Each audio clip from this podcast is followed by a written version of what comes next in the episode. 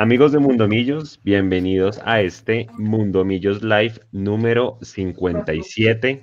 Todos muy felices, muy contentos, porque después de 242 días, nuestro equipo volvió a ganar y casi después de un año y un poquito más volvió a ganar por fuera de casa. Algo que, de pronto en la campaña de Jorge Luis Pinto era, era normal. Eh, en los últimos tiempos no había sido tan, tan normal en este año tan, tan raro que ha, que ha sido para todos nosotros en todos los aspectos.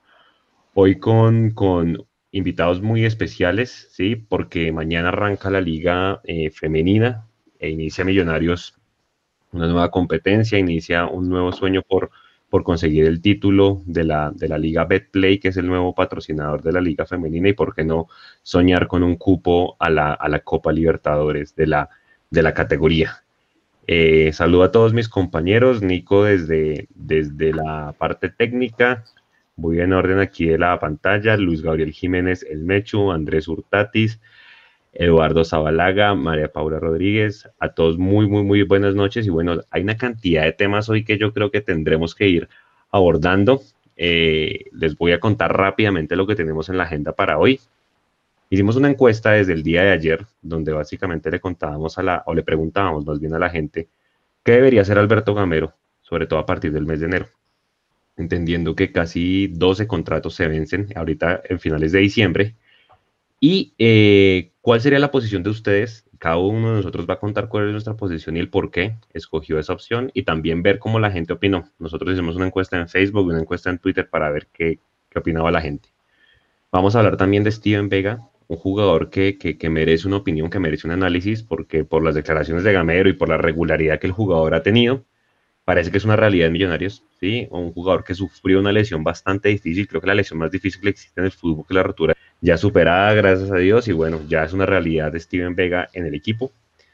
Eh, Mechu en algunos programas nos preguntaba, ¿sí? Y nos la dejaba picando diciendo si el juego de Gamero, más allá de los resultados, si el equipo ha tenido una evolución. Nosotros, cada uno de mis compañeros respondió sí o no, pero en el live quedamos de decir, bueno, ¿por qué sí o por qué no? Y la idea es que también hablemos de eso. Eh, obviamente vamos a saludar a la gente, a la gente que nos ve en YouTube, en Facebook, en Twitter, que nos manda audios. Y ahorita Nico va a poner el, teléfono para, para, los audios. Eh, el tema de las lesiones, eh, parece que, los, que el tema de McAllister y de Pereira todavía se va a demorar, por lo menos hasta Sudamericana van a estar. Entonces, empezar a armar el equipo, porque tampoco va a estar John Duque el día sábado. Entonces cada uno va a armar el equipo, nos va a contar cómo, cómo, cómo formaría ante, ante uno de los coleros.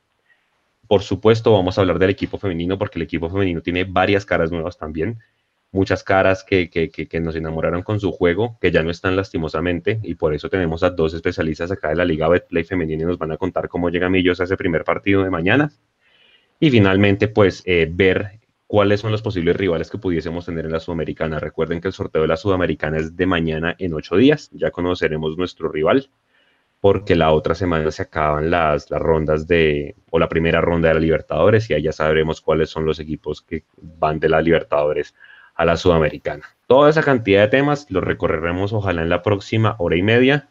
Les voy a dar el paso a mis compañeros para que saluden y nos den su editorial y cómo se sienten después de la victoria de ayer. Arrancó por el Mechu. ¿Qué Mechu? Hola Juan, ¿cómo están todos? Buenas noches, bienvenidos. Gracias por estar de nuevo. Un abrazo grande a Andrés, que hace rato no lo teníamos con nosotros. Y a Mapi, nuestra invitada, experta, experta en fútbol. Así que deleítense con sus comentarios. Gracias por estar con nosotros y bienvenidos ambos, porque Andrés hace rato no lo veíamos también, a la familia Mundomillos. Eh, hay mucho, mucho, mucho, mucho, mucho trabajo. Eh, desde el punto de vista cubrimiento de millonarios tenemos mucho trabajo, mucho trabajo. Eso, eh, lo de ayer fue solamente el principio, porque si ustedes se ponen a analizar, eh, hoy jueves fue el postpartido y el, y el jueves ya se va a acabar. Mañana ya es previa de Patriotas y mañana empieza la, la, Liga Femenina. Hoy hubo rueda de prensa de la capitana y del técnico Carlos Gómez. Mañana hay rueda de prensa del equipo masculino a las 11. A las 3 de la tarde juegan las, las chicas, las embajadoras.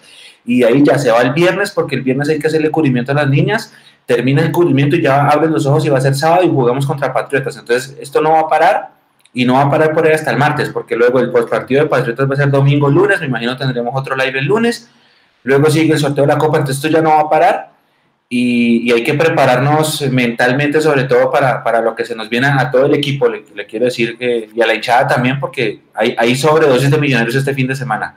Buenas noches para todos.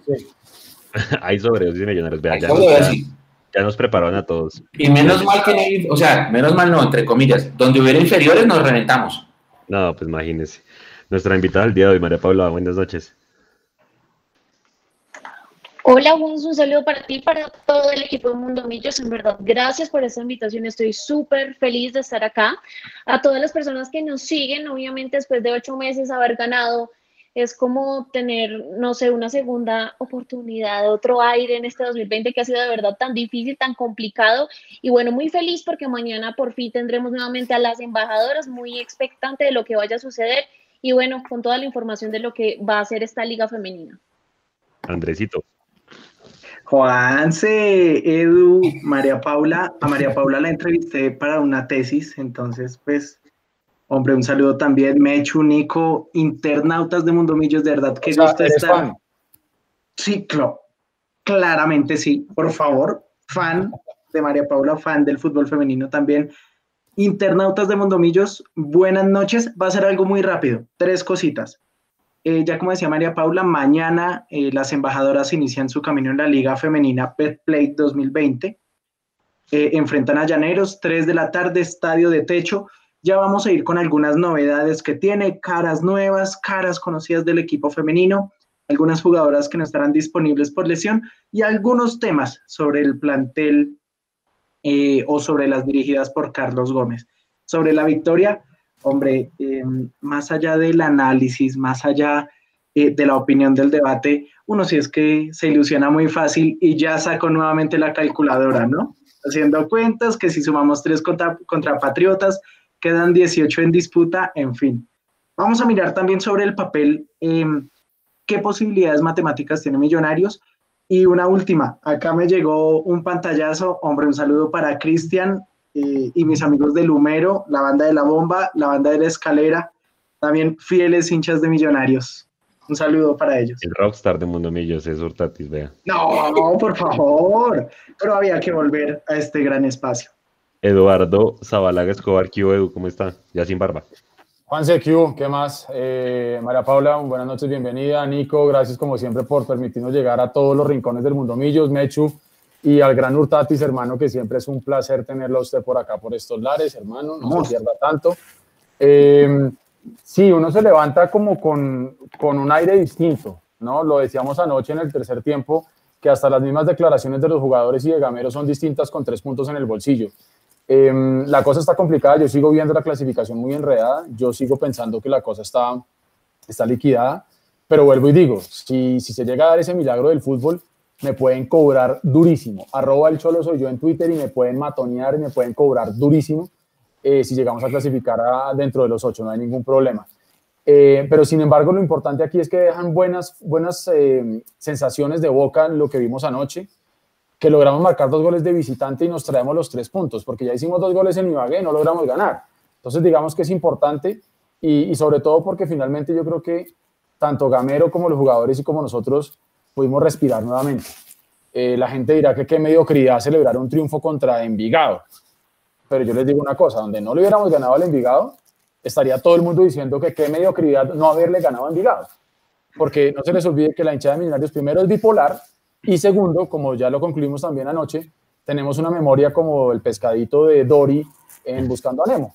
Así que simplemente aquí casi que hay que vivir el día y como bien decía Mechu, los días que se vienen para millonarios, tanto en femenino como en masculino, son bastante agitados, así que por lo menos tendremos la mente ocupada en el fútbol, ya sea para disfrutar o para sufrir, pero aquí vamos a estar siempre, como siempre estuvo Mundomillos, porque nunca nos fuimos, y como siempre hemos estado con o sin inferiores, con o, sin COVID, con o sin femenino, con o sin masculino, aquí ha estado siempre Mundomillos, así que eh, hermano, vamos para adelante y, tenemos un programa bien nutrido y vamos a tratar de hacerlo disciplinadamente, tratar de seguir una agenda y, vamos a ver si lo logramos. Así que bienvenidos todos desde donde sea que se estén conectando, ya los estamos leyendo en YouTube y díganos desde dónde se conectan porque ya veo gente por ahí de Barranquilla, gente que me escribe desde Canadá, así que bienvenidos todos a este espacio que es de ustedes, el Mundo Millos Live número 57. Bueno, vamos con toda esta cantidad de agenda nutrida. El día de ayer nosotros en toda la tercer tiempo lanzamos una encuesta que decía lo siguiente. Decía, O dice, sí, y Nico si pudiera ir poniendo la lista de jugadores que acaban contrato en diciembre, ahí se la pasé por interno. Dice, teniendo en cuenta, teniendo en cuenta que al menos 10 jugadores en la lista van a haber 12, lo que pasa es que Iron y Salazar no sabemos en qué condiciones llegaron después de que volvieron de Argentina y México respectivamente. Uno esperaría que sus contratos finalicen en diciembre, pero eh, no hay una voz oficial, entonces digamos que inicialmente terminarían en diciembre, pero puede, puede pasar que se haya extendido mucho más el contrato y no lo hayan comunicado oficialmente. Fijos son 10. Entonces, la encuesta decía, teniendo en cuenta que al menos 10 jugadores terminan contrato en diciembre, ¿qué debería hacer Alberto Gamero? Ojo, Alberto Gamero, ¿sí? No las directivas, no los jugadores, el técnico de Millonarios hoy. La opción, la, la opción, la opción uno era irse ya. Acuérdense que hay una parte de la hinchada que quiere que se vaya ya, ¿sí? que dicen que no es técnico para Millos. Dos es en el 2021 jugársela definitivamente con la cantera, porque pues ya le dijeron que no hay plata, no hay para traer, ¿sí? Y eh, pedir refuerzos o dar un paso al costado.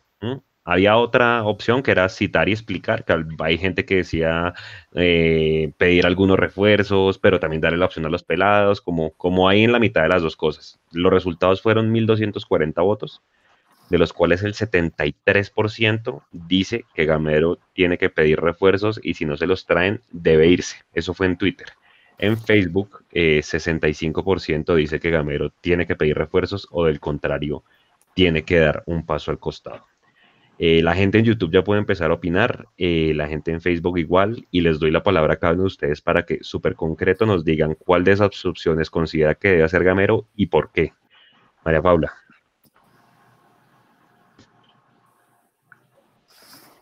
Bueno, realmente yo pienso, qué pena que tengo aquí un problemilla ya. Bueno, realmente opino que mm, debe pedir refuerzos o realmente dar un paso al costado porque vamos a enfrentar una sudamericana no vamos a enfrentar una copa, no vamos a enfrentar un torneo local, es una sudamericana y realmente creo que el plantel ha venido siendo demasiado corto y yo creo entonces que tiene que pedir refuerzos o dar un paso al costado. Ok, por más de que le quede un año de contrato, ¿sí? En, en Millos. Sí, es que realmente es una, es una sudamericana y no podemos simplemente tener el objetivo de participar o de llegar a instancias muy bajas. O sea, Millonarios siempre tiene que apuntar a ganar y tiene que apuntarle a avanzar y creo que por ahora la nómina es demasiado corte con lo que hemos mostrado. Yo sí creo que necesitamos un refuerzo en varias posiciones. Eduardo. Yo sí voté por el 18%. Yo voté jugársela con la cantera por una razón muy sencilla. Porque primero no creo que Gamero eh, vaya a decirle a las directivas de Millonarios que si no le traen jugadores, él se va. Eh, porque seguramente le dirían, bueno, váyase pero entonces vamos a entrar otra vez en el litigio y vamos a tener que pagar por cancelar un contrato antes de tiempo y no estamos en posición en este momento de pagar eh, cancelaciones de contratos o ese tipo de cosas. Em, entonces yo creería que, que, ah, si me pone a escoger hoy, yo me iría con jugársela con la cantera y tratando obviamente de mantener algo de lo que se pueda llegar a cancelar en diciembre de contratos. Eh, porque sinceramente y también siendo eh, pesimistas slash realistas, no creo que lleguen refuerzos de peso el año entrante. Entonces, si entre dos males ustedes me, piden escoger el menor de no tener refuerzos o no tener técnico, prefiero no tener refuerzos y sí tener técnico. Mechu. Y yo, yo opino parecido a Edu. También voté por jugársela con la cantera. ¿Y por qué? Lo voy a explicar. Él puede ir allá y decirle, eh, don Gustavo, Don Gustavo, buenas tardes, ¿cómo está? Eh, don Gustavo, yo necesito refuerzos. Y entonces don Gustavo, le dice, bueno, yo también necesito pagar el arriendo de mi casa, no tenemos plata. Esto es lo que hay. Yo creo que más allá de esa charla, Gamero no se va a ir. Es lo que estábamos hablando en el live. Gamero ama estar en este, en este equipo, es una oportunidad de oro para él. Y él sabe que, que, si construye una buena base con lo que hay, con lo que hay de, de nuestra fuerza básica, quiero decir, a esa base se le tiene que meter dos o tres jugadores que, complementen bien y, y jugando con, la cantera. Entonces, eh, por la cantidad de jugadores que cierran contrato, que no a todos se le va a renovar seguramente, la situación está complicada, el COVID hizo lo suyo, toda la cosa. Pero a, esa base esa base que, viene de atrás, de la cantera, que son los pelados que está poniendo a jugar ahorita, creo que esa va a ser la base del equipo del, otro año. Habrá que reforzarla con tres o cuatro nombres, no esperen muchos, y, y, con eso nos vamos. Y con eso nos vamos. Es, es, nuestra base, va a ser nuestra cantera, que ese es el, el, el propósito que le he escuchado al presidente desde hace dos años, que ahora sí se está viendo, ahora sí se está viendo que están poniendo jugadores de la cantera en el equipo. No sé si es por necesidad o por convicción, pero a ese proceso que le están apuntando es, es, es lo, que, lo que creo va a pasar. Eh, ojalá esos tres o cuatro sean, sean de, verdad, de verdad refuerzos, refuerzos, pero la base tiene que ser nuestra cantera. Andrés. Oiga, espéreme, un, un, un, momentico. Quiero mandarle un abrazo muy grande a la gente del Gol Azul, la barra Gol Azul, a Rubén Díaz y a todos los amigos. Hoy están de cumpleaños, así que un abrazo muy grande, muchachos, y que sean muchos más. Oiga, ahí dice en el chat del mono rubiano que hace rato no nos veía que celebra el paso de todos por la peluquería y por la barbería. Un abrazo para él. Yo solo pasé por la barbería. Quieren que pase por la peluquería, pero no, aquí vamos con la mecha creciendo. Uy, qué peligro, ¿no? Pero bueno, oigan, miren, eh, estas últimas versiones que hemos visto de Millonarios es lo que por coronavirus, por lesiones, por obligación, porque no hay más, seguramente se va a proyectar para el próximo año. Eh, Andrés Felipe Román, Emerson Rodríguez, eh, entrando eh, Steven Vega como titular, ya cada vez más consolidado. Hombre, y qué alegría, qué alegría porque le ha tocado sufrirla mucho, lesiones, rotación no solo de posiciones, sino también de equipos. Su paso por Valledupar, qué bueno por Steven Vega. Cliver Moreno también entrando, Breiner Paz, que genera eh, algún querer, cierta discordia también, pero lo que estamos viendo, la intervención de los futbolistas de divisiones inferiores va a ser la pauta que va a marcar Millonarios para el 2021. Ya se está viendo.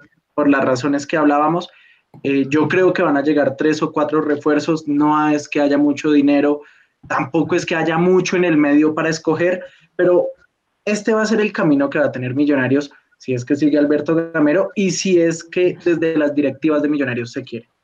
Pero Andrés, si usted fuera Alberto Gamero, ¿qué haría? ¿Se quedaría con las, con las inferiores o pide refuerzos y no se los traen, se va? Yo me la jugaría primero a esperar estos eh, cinco o seis partidos restantes. Porque mire, de todas formas, eh, ya Emerson Rodríguez le está dando resultados. Ojo, no hay que acelerarnos ni decir que no, no, no, calma, calma también. Eh, Rengifo también que ha venido jugando, sumando minutos. Estos cinco partidos, más allá, estos seis partidos, perdón, más allá de determinar una clasificación o no, van a eh, dictaminar el camino de Millonarios en el 2021. Ok, sí, digamos que se ha dado mucho los objetivos que dijimos que había que tener, ¿no? Mínimo unas dos rondas de Sudamericana y ganar esa liguilla, que por, por, por, por lo visto y escuché que muchos periodistas dicen que Millonarios no debería jugar esa liguilla con el equipo titular. Bueno, eso lo vamos a discutir más adelante. Eh, antes de darles mi opinión al respecto, yo, yo le vuelvo a la pregunta a Mechu y Eduardo, que fueron súper tajantes con el tema de la nómina. Si Gamero de alguna manera tiene que demostrar que no es un técnico para equipo chico y si no le traen ningún refuerzo, o sea, ninguno, ni los tres ni cuatro que ustedes decían, esto es lo que hay, se van estos días porque no hay plata para renovarlos y solo se queda la cantera. Con todo y eso, sin, entre comillas, tener herramientas de trabajo, ustedes, si son gamero, siguen con la opción de quedarse por más amor que le tengan al club. Sí, lo que pasa es que, lo que, pasa es que para él es una oportunidad también de oro. Entonces, Pero es un riesgo, ¿no? Sí, es un riesgo. Es lo mismo que hablábamos ayer en el tercer tiempo con Lunari. A Lunari lo terminó quemando la misma gente. Sí pero, pero para él es una oportunidad. Ahora, estamos hablando de alguien que con dos equipos chicos fue campeón, ¿no? Y que puede potenciar esa nómina que, que, que tal vez desde afuera la gente dice, no, es que es una nómina muy corta, es una nómina muy joven, le falta experiencia. Yo tengo un miedo más grande, Juan, se la voy a devolver así. Supongamos que a usted le dicen le va a traer tres o cuatro refuerzos. Exacto. ¿Quién se trae? No, yo, yo, yo, le iba a decir otra cosa, me para complementar lo que usted dice. Suponga usted que le traen efectivamente tres o cuatro. No demos nombres ahora porque van a decir que empezamos a votar humo, ¿sí? Sí, porque mañana van a decir que en Mundomillos dijeron que íbamos a traer a Guarín o que íbamos a traer a... ¿Sí me entienden? Entonces no vamos a dar nombre nosotros acá. Pero el temor que me da a mí es que le traigan efectivamente refuerzos a Gamero y que luego digan, Gamero, ya le trajeron refuerzos y por alguna cosa no le funcione, ahí se va a quemar realmente Gamero. Mientras que de alguna u otra forma, si él se queda jugándosela con la que le va a tocar, que es la cantera, ¿sí? Y si por Dios no lo quiera, hermano, las cosas no le salen, al final va a tener en el fondo ese beneficio al final de la duda de decir, es que igual no tenía equipo, es que igual no tenía jugadores, porque es que, digamos que si a usted le traen jugadores de peso y no funcionan, van a decir, uy, Gamero ni siquiera pudo funcionar con los de experiencia. Mientras si tienen los de cantera van a decir, ok, era un riesgo medianamente que se corría y pues se la jugó y, y no salió. Y si, le, y, si, y si le sale, pues obviamente... Venga, porque es que, mire, acá la gente está diciendo, eh, hay, hay, hay comentarios acá en el chat que es, son buena, es, es, es una buena referencia. Por ejemplo, Godoy. Godoy es un buen jugador, pero Godoy no es el, no es el extranjero que marca diferencia en el fútbol colombiano. Para ¿Sí? Entonces, listo, vamos a traer tres. Está bien, está bien. Yo estoy de acuerdo. Yo estoy de acuerdo, traigamos tres, pero que sean tres duros. Que, que de verdad te marquen diferencia. Que sean titulares inamovibles. Que sean jugadores que te muevan el torniquete en la entrada del estadio y que te generen eh, público en las tribunas. ¿Sí? Eh, yo le quiero preguntar a la gente, ¿ustedes no estarían dispuestos a apoyar un proceso netamente de fútbol básico? ¿Ir a ver al, estadio a ver un equipo hecho en la cantera de millonarios? Yo creo que sí, es lo que la gente ha pedido, ¿no? Claro, Mechu, pero ahí volvemos Esa a gente, le usted tres jugadores de peso, Claro. ahí tiene. ¿Se acuerda, Mechu, que eso es lo que veníamos diciendo nosotros? Que ahí es donde va a entrar a jugar muchísimo el departamento de mercadeo y de comunicaciones de Millonarios. Si a nosotros nos enamoran de esa causa, porque nosotros como hinchas lo entendemos, pero hay otros hinchas que a lo mejor no y no se la quieran jugar así. Entonces, juguemos a mostrar que es del proyecto, a querer a los de la casa y que vendamos muy bien el equipo desde la parte de comunicaciones y de mercadeo y que le apostemos a eso. Pero es que aquí ni siquiera hemos tenido una claridad en cuanto a las comunicaciones del equipo y eso es otro de los temas que da para hablar 75 likes más.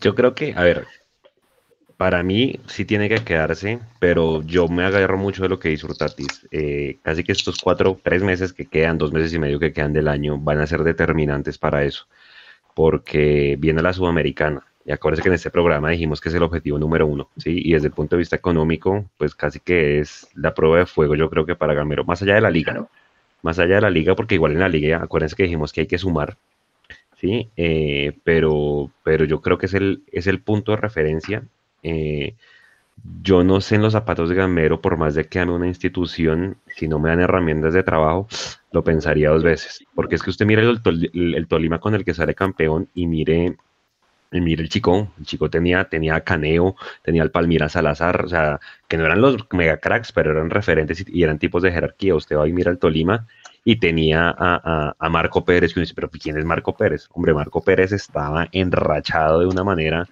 tenía al mismo Roballo, ¿sí? Tenía a, ¿cómo se llama? A, se me olvidó, al, al, al, al defensa, Vanguero, a, Dan, a, Danovis Vanguero, que fue el que hizo el, el, Danovis. el gol, Danovis Vanguero, gracias, el que hizo el gol al final, que fue y le celebró cogiéndose las partes a, a, a la hinchada nacional. Entonces, fíjense que son tres tipos de jerarquía que al, que al final, digamos, le, le, le, le sopesaron mucho a, a Alberto Gamero a los equipos que tenía. Yo no sé la verdad, para mí es un, es un, yo lo pensaría mucho, yo sé que Gamero ama esta institución y de alguna manera pues él, él, él, él aceptó esto así. Eh, acuérdense que el único técnico, yo, yo la verdad, hay mucha gente que dice que Coca en la época de Azul y Blanco ha sido el único que se le paró a, a los directivos y dijo, yo me voy porque aquí no hay nada. Sí. Pero el único que de verdad no aceptó porque no había proyecto, acuérdense que fue Reinaldo Rueda. ¿sí? Eso fue en qué año, Mechu? 2014, 2015. 2016.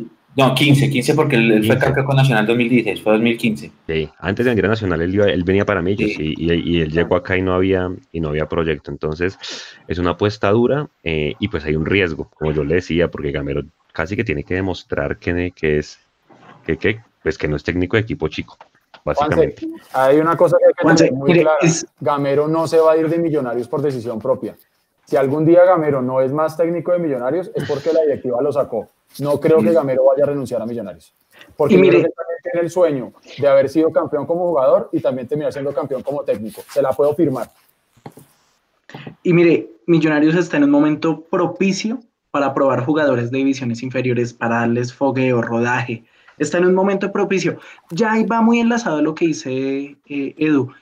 Que se necesita claridad, decir también, mire, queremos esto, hay un proyecto, ya no nos va a alcanzar para clasificar, pero mire, queremos potenciar jugadores para el próximo año, vamos a aprovechar estas fechas que quedan, si hay una liguilla eh, entre equipos eliminados, también vamos a aprovecharla. Es un momento propicio, más allá del rendimiento deportivo, más allá del rendimiento de la cancha, para buscar eh, enlazar todos esos engranes administrativos, deportivos, eh, de cuerpo técnico y también con hinchada para poder planificar un proyecto. Mire, hay un mensaje, perdón, hay un mensaje que dicen acá en, en, YouTube, ya te doy paso, María Paula. Joaquín Pamplona nos dice una cosa que me parece interesante. Las directivas traen a cualquiera y ya lo llaman refuerzos. Y si no funciona, queman a Gamero. Eso es muy cierto también. Porque es que hemos caído siempre en, ¿es contratación o es refuerzo? Entonces, van a, cualquier contratación, las, las, directivas van a decir que eso fue un refuerzo y si no le funciona a Gamero, a Gamero lo van a quemar. Dale, María Paula. Bueno, primero, en lo que veníamos hablando, realmente sí pienso que Gamero estaba por puro amor, pero ese amor no se puede volver en algo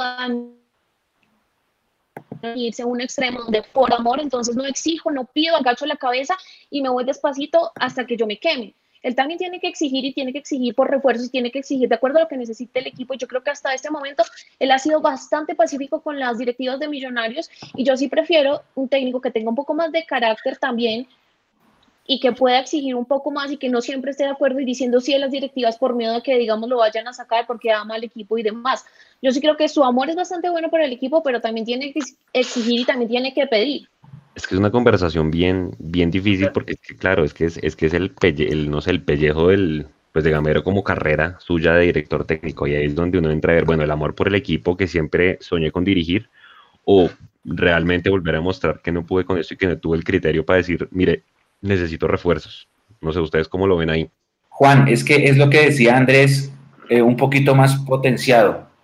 es, Andrés decía que es la oportunidad perfecta para probar los muchachos yo lo voy a extender un poquito, es la oportunidad perfecta para en serio pensar en un proceso. Claro, entonces a mí se me va a venir la gente encima, que cuál proceso, hijo de madre, si vamos de 18, no sé qué.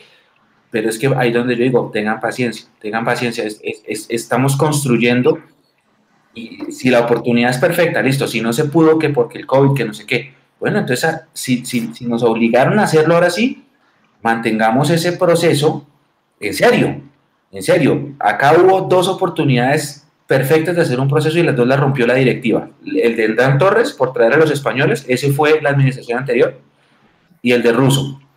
Pues entonces, listo, si, si, es más, hasta si quieren a Pinto también, porque a Pinto lo habían firmado en un contrato también esperando algo a largo plazo que, nos, que no se dio porque nos eliminamos. Indefinido, eso. De Pinto era indefinido. Sí, y no, y porque él dijo, si yo, si yo no clasifico me voy y no clasificamos, se fue. Tuvo palabra. Acá se firmó a un contrato largo justamente pensando en algo a largo plazo. Pues hombre, aguantémoslo, aguantémoslo. Esperemos a ver si esta base sí es tan buena como nos la, como nos la pintaron, como lo que yo vi, por ejemplo, cuando vi inferiores, Andrés también vio inferiores en algún momento, la Cone vio inferiores, Mapi no sé si también alguna vez viste inferiores. De lo que hemos visto de inferiores, a ver si, si esto se convierte en una realidad. Lo que ustedes hablaban ahorita de Steven Vega. Miren a Steven Vega, Steven Vega yo lo debutó en 2016. Con 15 años. 16 años de Se lesionó de rodilla en selección juvenil, es un tipo de selección juvenil. Y después de una lesión de 6, 7 meses volvió, aguantó, volvió a jugar con la, con la sub-20 porque él fue el capitán sub-20 de 2017, siguió aguantando, aguantando y ahorita otra vez está, está como profesional. Steven Vega es un jugador que ya demostró que tiene condiciones. Además que ustedes han dicho, juegan la posición que ustedes lo pongan. Esperemos que se consolide por fin un proceso, Andrés. Y hay un factor agregado, rápidamente para darles eh, la palabra, hay un factor agregado si se quiere lograr eso. Millonarios tiene el campeón actual de la Supercopa Juvenil Sub-20 o el torneo federativo como lo conocemos.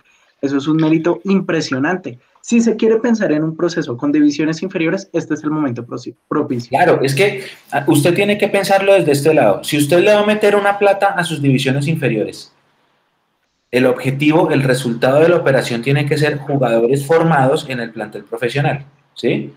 No sirve de nada usted armar una, un, proceso de inferiores que tiene sub 15, sub 17, sub 20 para que los chinos a los 21 les digan, estimado Andrés Hurtatis, acá están sus derechos, gracias por todo y que tengas un buen futuro, ve y busca equipo. No, así que aún así pasó con el equipo campeón, algunos jugadores del equipo. de los campeones están, les, les, entregaron sus papeles y están en otro lado o están sin equipo. Exactamente. Ese no puede ser el resultado. El resultado, y yo hablaba alguna vez con un técnico de, de, divisiones menores y él me decía es que el objetivo es formar, el objetivo no es... A mí no me sirve de nada ser el campeón eh, nacional en todas las categorías menores como en alguna época era en, en la Liga de Bogotá. Edu y Juan se saben más que yo. Y ellos ganaban la Liga de Bogotá absolutamente todo. Lo ganamos todo con los y esos jugadores nunca, nunca vieron la luz. ¿Cuántos jugadores de esa camada que fue que ganaba todo a nivel Bogotá llegaron al plantel profesional? Muy pocos. ahora, los, míos, es distinto, Moreno. Es distinto, muy distinto el nivel de intensidad y de competencia de una liga de Bogotá a nivel Bogotá, si sea nivel o categoría Premier, tal, nivel A, a un federativo, es que les tocó jugar contra Unión Magdalena, les tocó ir a distintas partes del país en serio a jugarle de sacar la garra. Hay audio, Nico. Listo. Buenas noches para todos, yo no los había saludado. Para cerrar el tema, tenemos un audio cortico, entonces vamos a escuchar a Cristian Gamboa pues respondiendo a la encuesta a la velocidad de la luz, Gamero debe exigir, quedarse y exigir categoría y jerarquía en los jugadores, en los refuerzos que traigan. Ojalá trajeran un Pedro Franco, un Román Torres, uf, un Guarín, no sé, un, jugador de esos de categoría y jerarquía, que es lo que se necesita para Millos el próximo año. Bueno, eso es un tema bien bonito. Dele, Andrés. Para... Una cosita rápida para cerrar y una pregunta para cada uno, eh, o la misma pregunta para cada uno. ¿Ustedes creen que los resultados que ha obtenido Millonarios en el 2020 son para que el profesor Alberto Gamero le exija a las directivas refuerzos de peso y demás con lo que ha conseguido? Sí, claro. Sí, es, es una muy buena pregunta. Es una muy buena pregunta. O sea, eh, él, listo, tiene derecho a pedir a exigir, pero los resultados eh, demuestran, o sea, piensen en la directiva, los resultados que ha tenido Millonarios dan para asegurar que con refuerzos se logren buenos resultados. Pues es que yo creo que, que volvemos a lo mismo, es que pensar sobre supuestos es difícil y creo que lo hablábamos con Eduardo al final del partido, creo que con Bucaramanga, pues si uno no conoce los objetivos a nivel general y a nivel específico, uno puede suponer muchas cosas. Puede ser que, por ejemplo, piensen que, que, la prueba de fuego para Gamero, como decía María Paula, es la, es la Copa Sudamericana y, y, que digamos de ello dependa, porque es donde entra la plata. ¿sí? Y que de pronto le digan, bueno, listo, entonces sus objetivos son ir a la Copa Sudamericana del 21 ¿sí? y por lo menos avanzar dos rondas más acá. Ah, bueno, listo, eso es otra cosa. Y pues que en la liga vaya logrando la cantidad de, puntos que pueda. No sabemos, ese puede ser un supuesto. Pero sí, es una muy buena pregunta que yo creo que es buena para analizar en este tiempo que queda de, de, liga. Yo creo que este tema podemos seguirlo analizando. Yo quería escuchar la posición de cada uno, un poco para ya saber realmente eh, si están opinando lo mismo, pues que opina toda la, la mayoría de la gente, que es o, o pide refuerzos o se va pero efectivamente es un tema que podemos ir mirando ¿sí? en el transcurso de cómo va Gamero y, a medida que afrontemos la Copa Sudamericana. Bueno, siguiente tema. Espérame, yo le respondo rápidamente a Andrés. Nosotros no, no, podemos calificar y no sabemos si el proceso va bien o va mal si precisamente no tenemos claro cuáles son los objetivos que le pusieron a Gamero. Así de sencillo, porque volvemos a lo mismo. Todos sabemos y entendemos que Millonarios por obligación, por historia, por nombre, por todo lo que ya sabemos, debería estar siempre dentro de los ocho. Eso es una obligación. Pero si no ha entrado a los ocho todavía, ¿usted cómo hace para saber si dentro de los objetivos que le pusieron a Gamero estaba obligatoriamente entrar dentro de los ocho o si por el contrario estaba consolidar a dos jugadores de las fuerzas básicas, entre o no entre a los ocho? No lo sabemos. Es que, es, Ese es el gran problema. Entonces yo no tengo cómo calificar hoy en día si el proceso va bien o va mal. Y si solamente me paro desde el punto de vista de tabla y resultados, pues uno podría decir, no, pues va terrible, va mal. Pero si usted se para desde el punto de vista de que se ha podido potenciar y vemos un Emerson Rivaldo Rodríguez, o vemos un Steven Vega, o vemos un Andrés Felipe Román, ¿sí? y ojo, estoy tratando de ver el vaso medio lleno y sé que me van a caer encima porque todos exigen que Millonarios esté en los ocho y sea campeón, pero, pucha, es importante entender un poquitico para dónde vamos y cuál es el proceso, ¿sí? Y, de nuevo, ¿cómo le pide Gamero o no eh, refuerzos a los, a los directivos?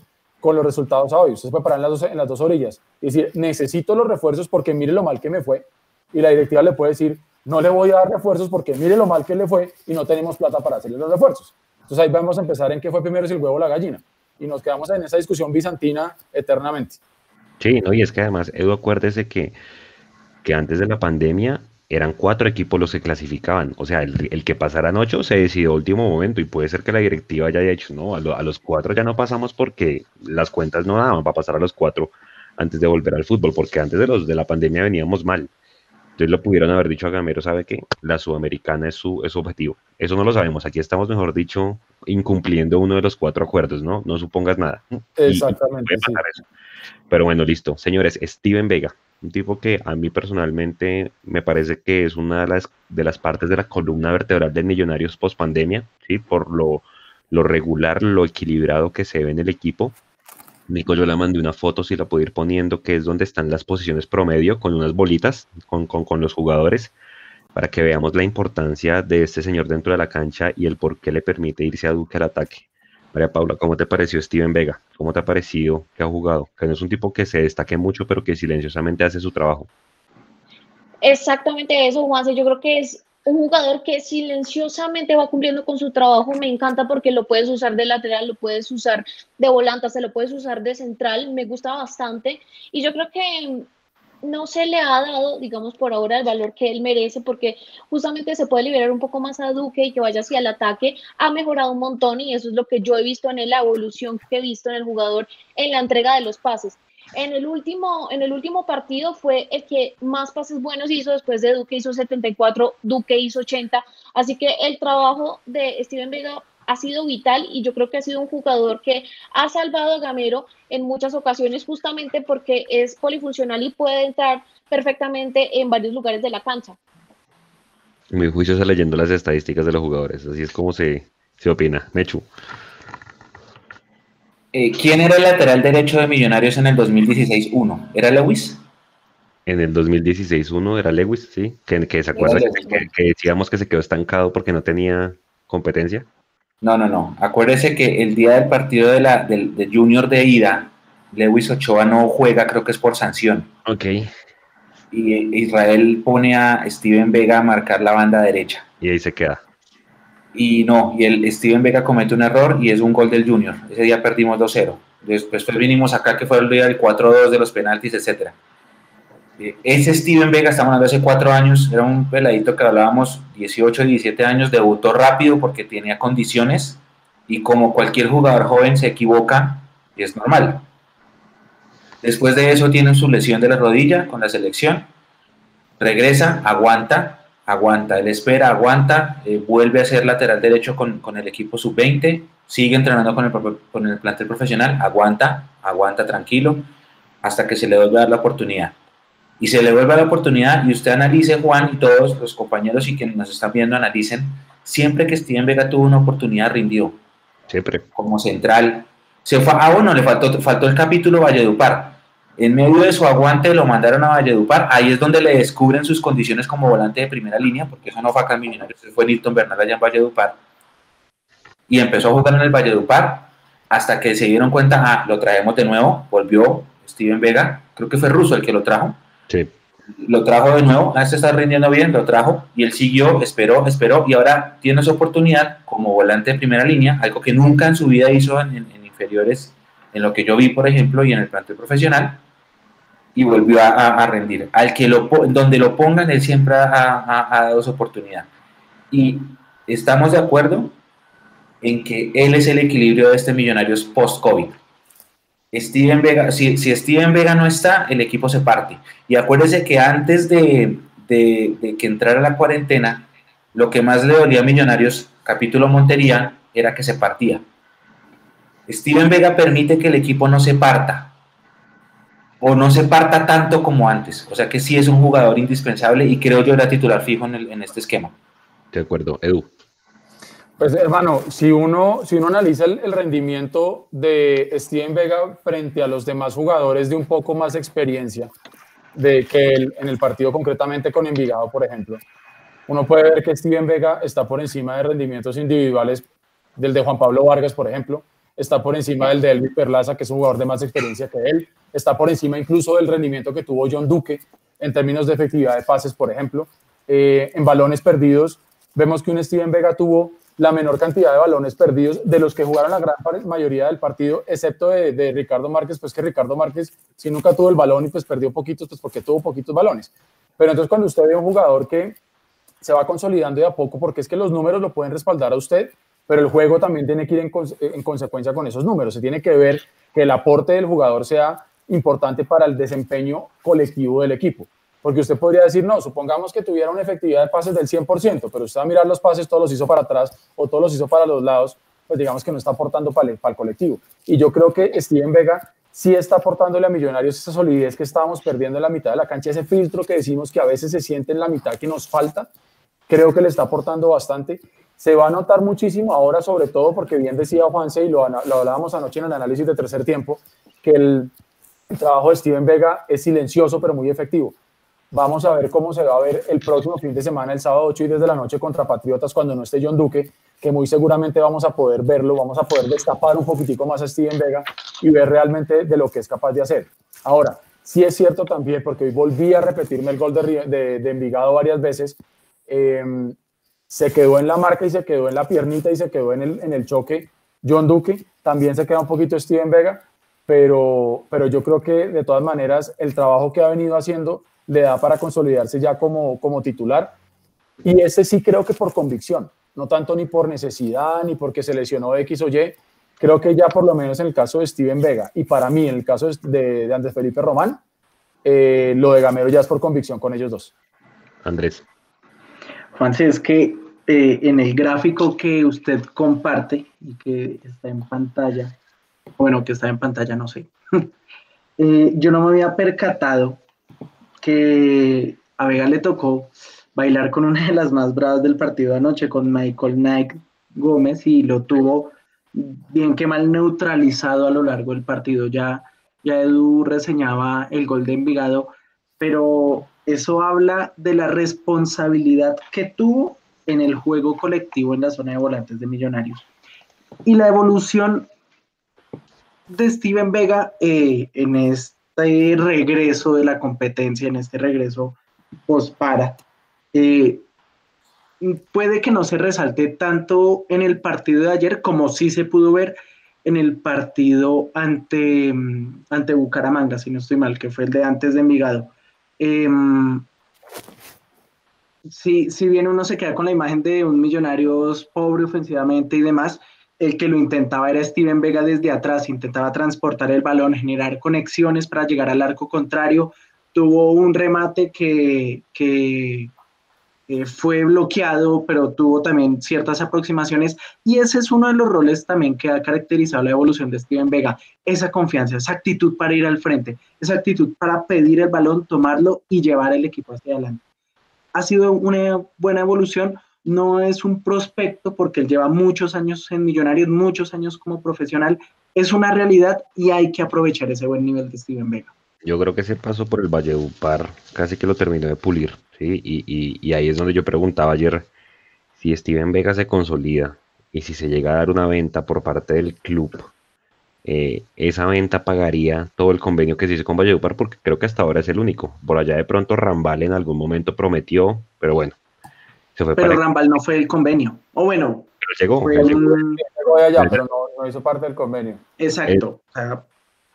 Exacto, digamos, no fue formado en Millos, fue y volvió, pues porque todos esperábamos que pasara lo mismo con Juan Camilo García, lo seguimos esperando, yo por, por lo menos espero verlo, eh, pero sí creo que Vega casi que sería eh, lo demostrar, ¿no? De ese, de, ese, de ese convenio. En el gráfico que está mostrando Nico en este momento en pantalla, lo que estamos viendo es la posición promedio que tuvo cada jugador durante el partido. Entonces, por ejemplo, el, eh, Millos es el azul oscuro y fíjense que Vega es el cabeza de área, porque Vega casi que le cuida la espalda a John Duque, que por eso John Duque se vio tan pisando el área ayer y rematando y generando opciones de gol y entregando el balón también y recuperando tanto.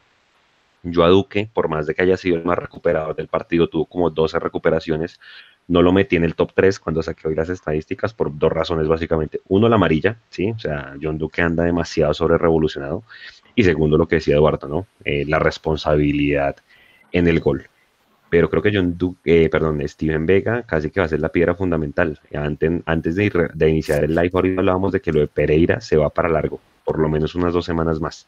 Qué tristeza esa vaina, hermano. Porque era el mejor, era el mejor, o sea, era creo el que... mejor de millonarios, sí. Pero, pero mire que en el fondo de lo malo hay que tratar de sacar lo bueno también. Si veníamos dependiendo tanto de Pereira, pues a lo mejor es el momento que necesitaba Millonarios también para sacudirse un poco y no depender tanto. Mire que nos pasaba con McAllister. Éramos maca, macadependientes, se nos fue McAllister, tocó buscar a ver quién más se ponía ese rol de líder o ese, que se pudiera echar el equipo al hombro y nos encontramos con la grata sorpresa de Pereira. Ahora se nos va Pereira, pues hay que empezar a buscar a ver quién puede ser el llamado a llevar el equipo. Eh, yo quisiera pensar que, está dentro de los jugadores de experiencia, exactamente, Nico, y, y, por ahí también darle un poquitico de responsabilidad a lo que pueda llegar a ser Emerson. Entonces creo que hay, hay, que tratar de sacar, hay que tratar de sacar lo, lo, lo, bueno dentro de las tragedias que le pasan a millonarios porque realmente no es normal lo que a veces nos está pasando a nosotros.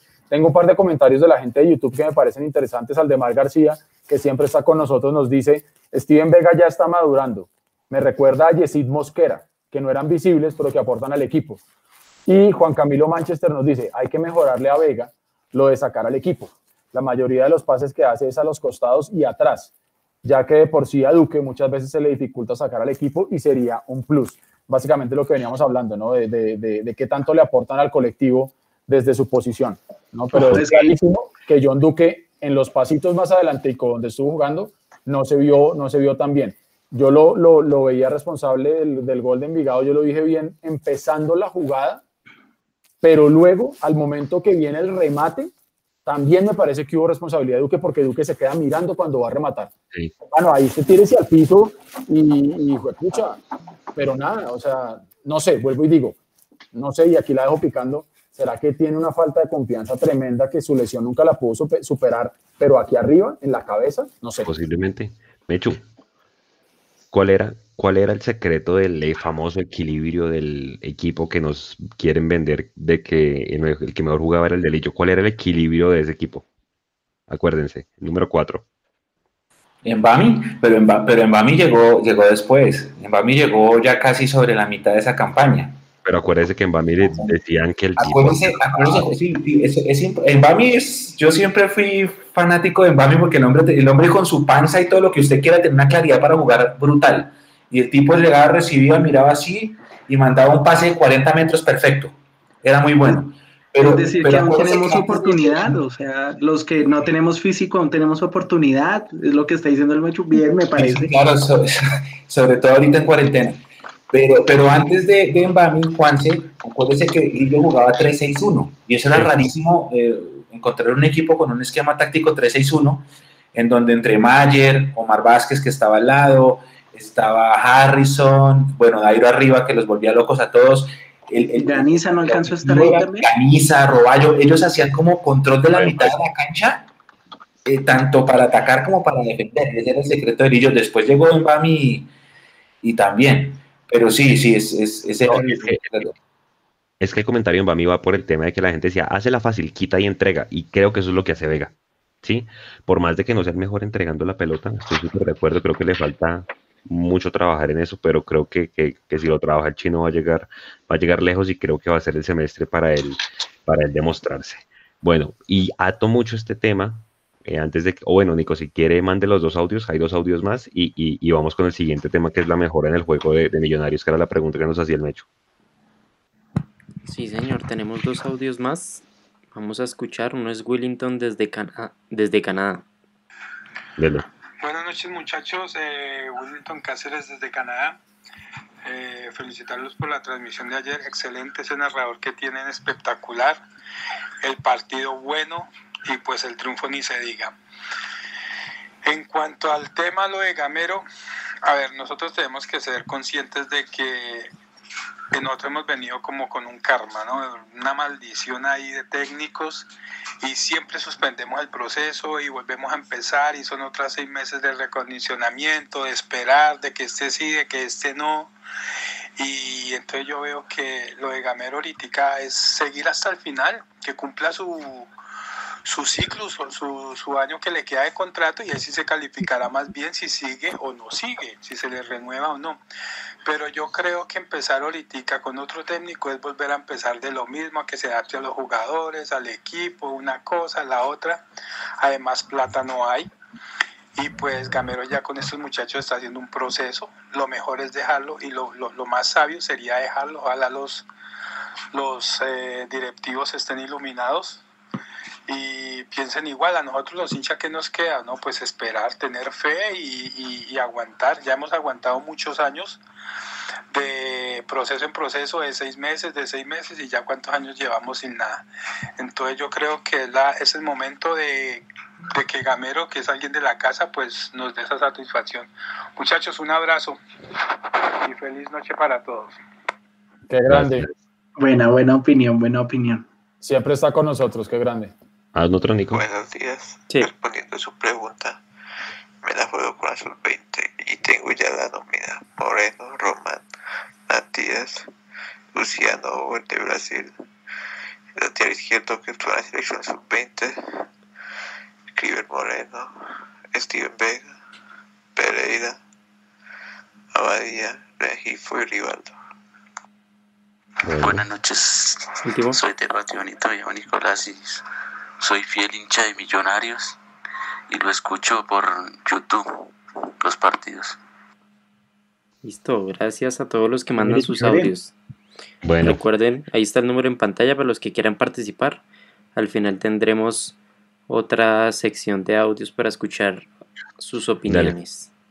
María Paula, el Mecho nos hacía una pregunta cuando estábamos en tercer tiempo, no, no creo que acá, sino con Río Negro, que él decía antes de cerrar la transmisión, ¿ustedes han visto mejoría en el equipo de Gamero después de la pandemia con la evolución de los partidos?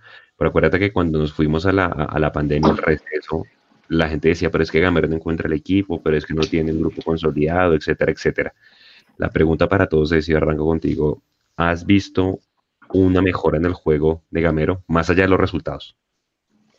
Bueno, yo creo que puedo dividirlo por las zonas de, del- de la cancha, puedo dividirlo por las zonas de la cancha y creo que primero hay algo que decir y es que Millonarios no ha mejorado en cuestión de que no sabe manejar un resultado. Millonarios marca un gol y en vez de irse a buscar otro gol, irse a buscar eh, aumentar la ventaja, se, pon- se retrasan las líneas y ¿qué pasa? Ahí no marcan el gol, ahí se comienzan a presentar esos errores que muchas veces han sido individuales, esta vez ya lo resaltaban con, digamos, Duque, que también se queda un poquito Vega, pero Millonarios no sabe manejar ese resultado y eso ha sido bastante peligroso porque a Millonarios siempre le empatan los partidos, esta vez logró remontarlo, pero todos esos empates que se han venido dando en Millonarios son una causa, em, primero, de eso de no saber manejar los resultados. Entonces, en ese punto, no creo que Gamero haya corregido porque no se ha visto ninguna evolución. En las transiciones un poco de defensa, de ataque, creo que sí se ha visto una mejoría y creo que en gran parte es por esto que estábamos hablando de Steven Vega, donde el jugador ha cumplido un papel central allí en la mitad de la cancha. A mí me queda faltando mucho un poco eh, la generación de millonarios y ya lo decíamos, y es que realmente poca producción de los delanteros. Ahora Chicho ya se estaba metiendo un poco más en el juego, anotó ese doblete, pero sí creo que hace falta un poco más en esa generación. Creo que no ha mejorado en cuanto a su terquedad con el caballo Márquez. Yo espero realmente que ya el sábado se pueda ver a un Iron titular, porque lo, lo que ha hecho Márquez ha sido realmente muy pobre. Y entonces en esa terquedad del delantero no creo que haya, haya mejorado mucho. Perfecto. Yo creo que lo que tú dices es lo que decía Eduardo, ¿no? Nos rematan y es gol. Sí. Edu, Pues es que ¿cómo? Dale, dale. No, es que tiene que ver también mucho y es con el rendimiento que tienen los arqueros que en el, en el, en el gol de, de Envigado no puede ser nada porque bueno, fue un golazo y no pudo hacer nada, pero cada que Millonarios le rematan es un gol y no podemos decir que pasan a los centrales y tenemos la tranquilidad de tener a un arquero que va a solucionar porque no es así, a Millonarios le rematan y desafortunadamente es gol. Envigado no fue una lumbrera, Envigado no tuvo miles de opciones de gol, remató al arco miles de veces, Envigado remató una, dos veces y consiguió el gol. Entonces creo que esa saga eh, está siendo bastante débil y resalto eh, que Juan Pablo Vargas en este momento a mí no me da la seguridad que necesito. Ok. Eh, Eduardo, ahora sí. Bueno, eh, yo creo que nosotros hemos venido diciendo, yo he recalcado mucho que el equipo de Gamero se estaba repitiendo con la pelota al hoyazo. A ver quién allá jugando de nueve podía meter el, un cabezazo o un rebote o un tastazo, lo que fuera. Y creo que lo que le falta a Millonarios, además de generar con mayor claridad, porque es que Gamero sale a decir que es que generamos y generamos, yo creo que anoche sí generamos más de lo que realmente se había generado en otros partidos. Eh, lo que pasa es que se, se, valora de pronto de una manera distinta precisamente por lo que se marcaron dos goles y se pudo ganar. Pero Mecho también lo mencionaba anoche, creo que pudimos haber ganado por lo menos con un gol más. Y estamos en un punto donde la tabla realmente está tétrica para Millonarios, donde la diferencia de gol está hoy en día en menos 5 y nos vamos a quedar por fuera si es que llegamos a estar nuevamente en la pelea por un gol. Entonces creo que lo que tiene que mejorar Gamero realmente es no solamente la generación, porque no sirve nada que generemos tanto si al final ustedes no concretan esas opciones de gol. Primero eso. Segundo, el filtro en la mitad de la cancha, lo que ya hemos venido hablando. Para mí yo sí creo que tenemos ahí una falencia. No nos hemos encontrado tampoco con equipos que han sido una tromba que nos hayan exigido ni en la, ni en la parte de atrás ni en la parte del filtro de la mitad. Y ojo, que también lo dijimos anoche en tercer tiempo, se nos vienen tres rivales que sobre el papel van a ser partidos bravos. Junior, Nacional y América y no podemos olvidar que venimos a jugar contra el colero ahorita, pues el sábado, que tampoco podemos decir que el partido ya se ganó. Entonces, yo creo que es importante entender que si Gamero logra consolidar la idea, luego él tiene que lograr que esos jugadores, esos actores puedan plasmar en el campo de juego lo que él tiene en la cabeza. Y creo que todavía falta bastante.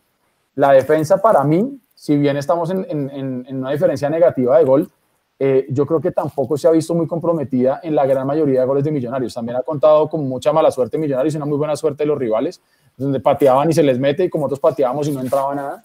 Pero creo que sí se ve, digamos que una pequeña evolución que reitero, por el resultado de anoche se decora un poco más y se ve con más tranquilidad, pero yo creo que todavía falta muchísimo, muchísimo trabajo para poder consolidar al equipo cuando va empatando cuando va perdiendo o cuando va ganando, porque en esos tres estados del partido, Millonarios es un manojo de nervios. No es claro ni cuando va ganando, ni cuando va empatando, mucho menos y cuando va perdiendo, ni qué decir. Entonces creo que hay que trabajar muchísimo en esa parte para que ya dejemos de decir todo el tiempo que es que es un tema mental, sino que es un tema netamente futbolístico y que realmente lo que pasó anoche se pueda repetir el sábado con Patriotas y sumar de a tres. Y ojalá, pues, por ahí con una diferencia de goles de dos o tres, algo así y arco en cero. Por favor, ganar y con el arco en cero. Exactamente, creo que es una de las grandes tareas que tenemos pendientes. Andrés. Mire, yo la verdad no he visto una evolución en el juego eh, que propone Millonarios. Ahora, que ha habido puntos altos que han llegado en un momento conveniente, caso Vega, caso Pereira, eh, caso Emerson en el último partido, ha contribuido a mejorar la imagen de Millonarios en el terreno de juego, pero sigo viendo un Millonarios opaco, especialmente en ataque, em, que no es que proponga un buen juego ofensivo.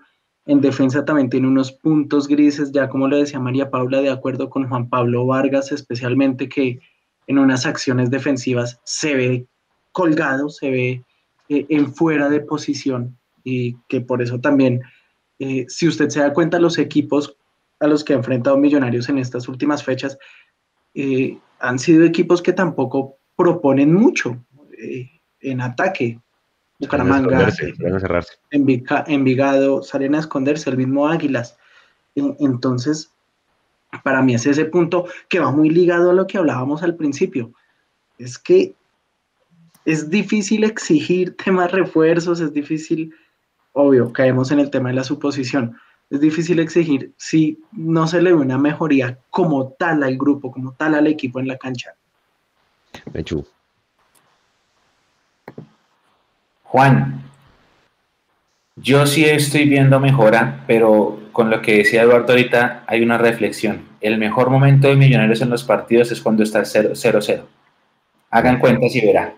Un Hagan cuenta si verá. Los mejores momentos de Millonarios en los partidos es cuando está 0-0. Yo quiero creer, porque también ya lo dijo Eduardo, y es cierto que hay un tema mental que debe parar por haber ganado por fin.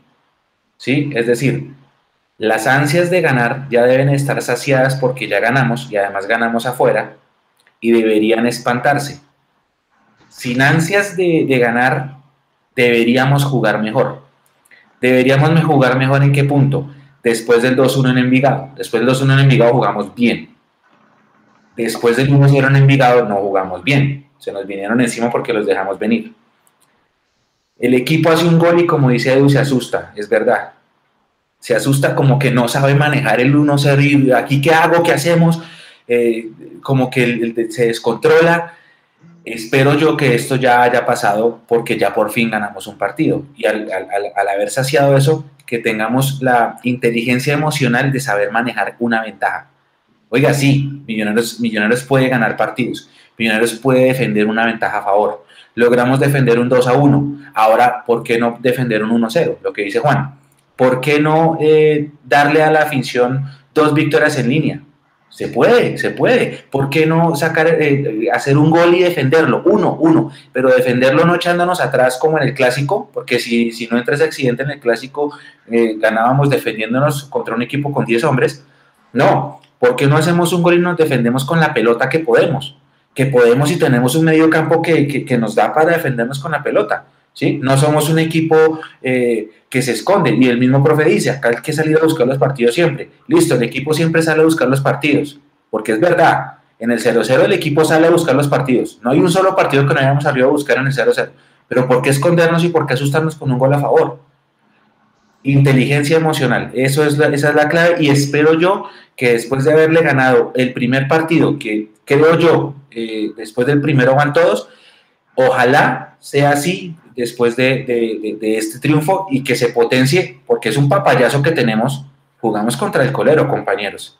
Jugamos contra el colero que no le ganó a nadie todavía en el año, en el año, ni de local ni de visitante, ni siquiera le ganó a Chico el clásico, el colero, que sí, que después de, de- Patriotas viene una seguidilla importante porque viene Junior Nacional América, ok, ok, esperemos y los enfrentamos, pero primero salgamos de Patriotas y aprovechemos este papayazo para ganar en inteligencia emocional. Este es un partido para ganar en inteligencia emocional, preparándonos para lo que viene, porque a Nacional Junior América no le podemos salir a jugar con miedo. Yo estoy de acuerdo con lo que decía María Paula en cierto sentido y es, hay que ver por líneas, claramente. Eh, hay un comentario que hacen en YouTube, creo que Andrés Franco, y es algo que tiene mucho sentido. Vargas le toca trabajar por él y por las cagadas que hace Matías. De por sí, los Cierto. dos son lentos. Los dos son lentos. O sea, eso es una realidad que no hay que, mejor dicho, es, es, es in- indefendible. Nada que hacer ahí. Por eso es que el tema de la presión alta, fíjese cómo nos vemos de mal regresando. ¿sí? En Ibagué, cómo nos vimos de feo.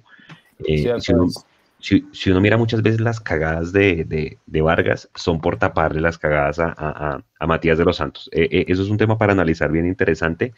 Dos, claramente hay mucho, yo me siento muy tranquilo con el mediocampo, lástima lo de Pereira, estoy pues tranquilo con lo de Vega, hace falta el ataque y bueno, ojalá que se enchufe algún delantero, ojalá sea eh, Arango y, o Iron y, y pues me quedo con lo que decía Eduardo, en el momento que ganemos un partido tranquilos y con el arco en cero, ahí es donde nos tenemos que, que- que ya tranquilizar con ese, con ese tema. Vamos a saludar a la gente en este momento. María Paula nos va a ayudar con la gente de YouTube y yo ahorita sigo con la gente de Facebook. Dale, María Paula. Bueno, acá tenemos a Cristian Gamboa que nos dice, pues si se va a Gamero, tal vez vuelvan a poner a Oscar Cortés y una robita con huevo. Bueno. Tenemos a Santiago Acosta también por acá, que nos dice, eso depende de qué refuerzos tra- traigan, porque si son malos, prefiero solo cantera y renovar a algunos respecto a la primera pregunta que hacíamos abriendo el programa. Tenemos por acá a Esteban Gutiérrez, que dice, en Tolima tenía a nuestro robadios, bueno, respecto a Gamero dirigiendo al Tolima. También tenemos por acá a Daniel Mazuera, que dice, para mí lo de Duque es más mental, pero capitán y de ver que todo recae sobre él y el equipo no levanta, se le ve el desespero de tratar de hacer todo y al final no hace nada. También tenemos por acá al señor Jaime Chávez que dice buscar un partido no es tocar en la mitad de cancha, Millonarios no metía peligro y los equipos lo dejaban tocar. Tenemos por acá a John Torres que dice yo solo sé que después de Patriotas viene una trilogía con los últimos campeonatos de Colombia, lo que decía Mechu. Yo voto porque las anteriores, las inferiores, perdón, cojan ritmo y hacer una buena sudamericana que seguramente nos vamos a enco no entendí lo siguiente, pero bueno. Encontrar con el triunfo, con el título de la Copa Sudamericana. Ojalá. De la Colombian Cup. Bien, ¿hay más? Sí, por acá tenemos a Javier Ávila que dice, y Carrillo también es fundamental, es verdad, otra ausencia que nos ha pesado bastante. Miguel Guerrero dice, el Lucas Jaramillo, no entiendo qué va el comentario, pero un saludo para Miguel. Cristian Pulido que dice, Mechu, el proceso es muy, Lucas, no sé, dijo Miguel Guerrero, dijo, el Lucas Jaramillo. Sabes que es que están hablando que Lucas Jaramillo es el representante de Steven Vega. Yo no estoy seguro de eso. Sé que Lucas Jaramillo sí es el representante de John Duque. Por eso están hablando de Lucas ahí.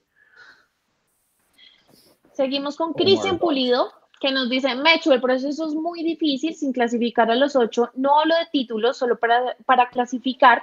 Si clasifican a los ocho, así muchos torneos no ganemos el título, solo clasificando a los ocho, el proceso sigue. Es que, es que eso es lo, más complicado, lo más complicado, Mapi, es el inmediatismo eh, de, como dice Edu, eh, Dori, el hincha Dori, ¿sí? Eh, tú sabes, Mapi, que el, ser más irracional de todos es el ser hincha, porque el ser hincha se levanta el lunes bravo porque perdiste, pero si ganas el miércoles, el jueves es el hombre más feliz del mundo o la mujer más feliz del mundo, ¿sí? El hincha es el ser irracional entendible, entendible, o sea, la forma como la, la cara le cambia a uno con una victoria o con una derrota, incluso en días consecutivos, es absurda.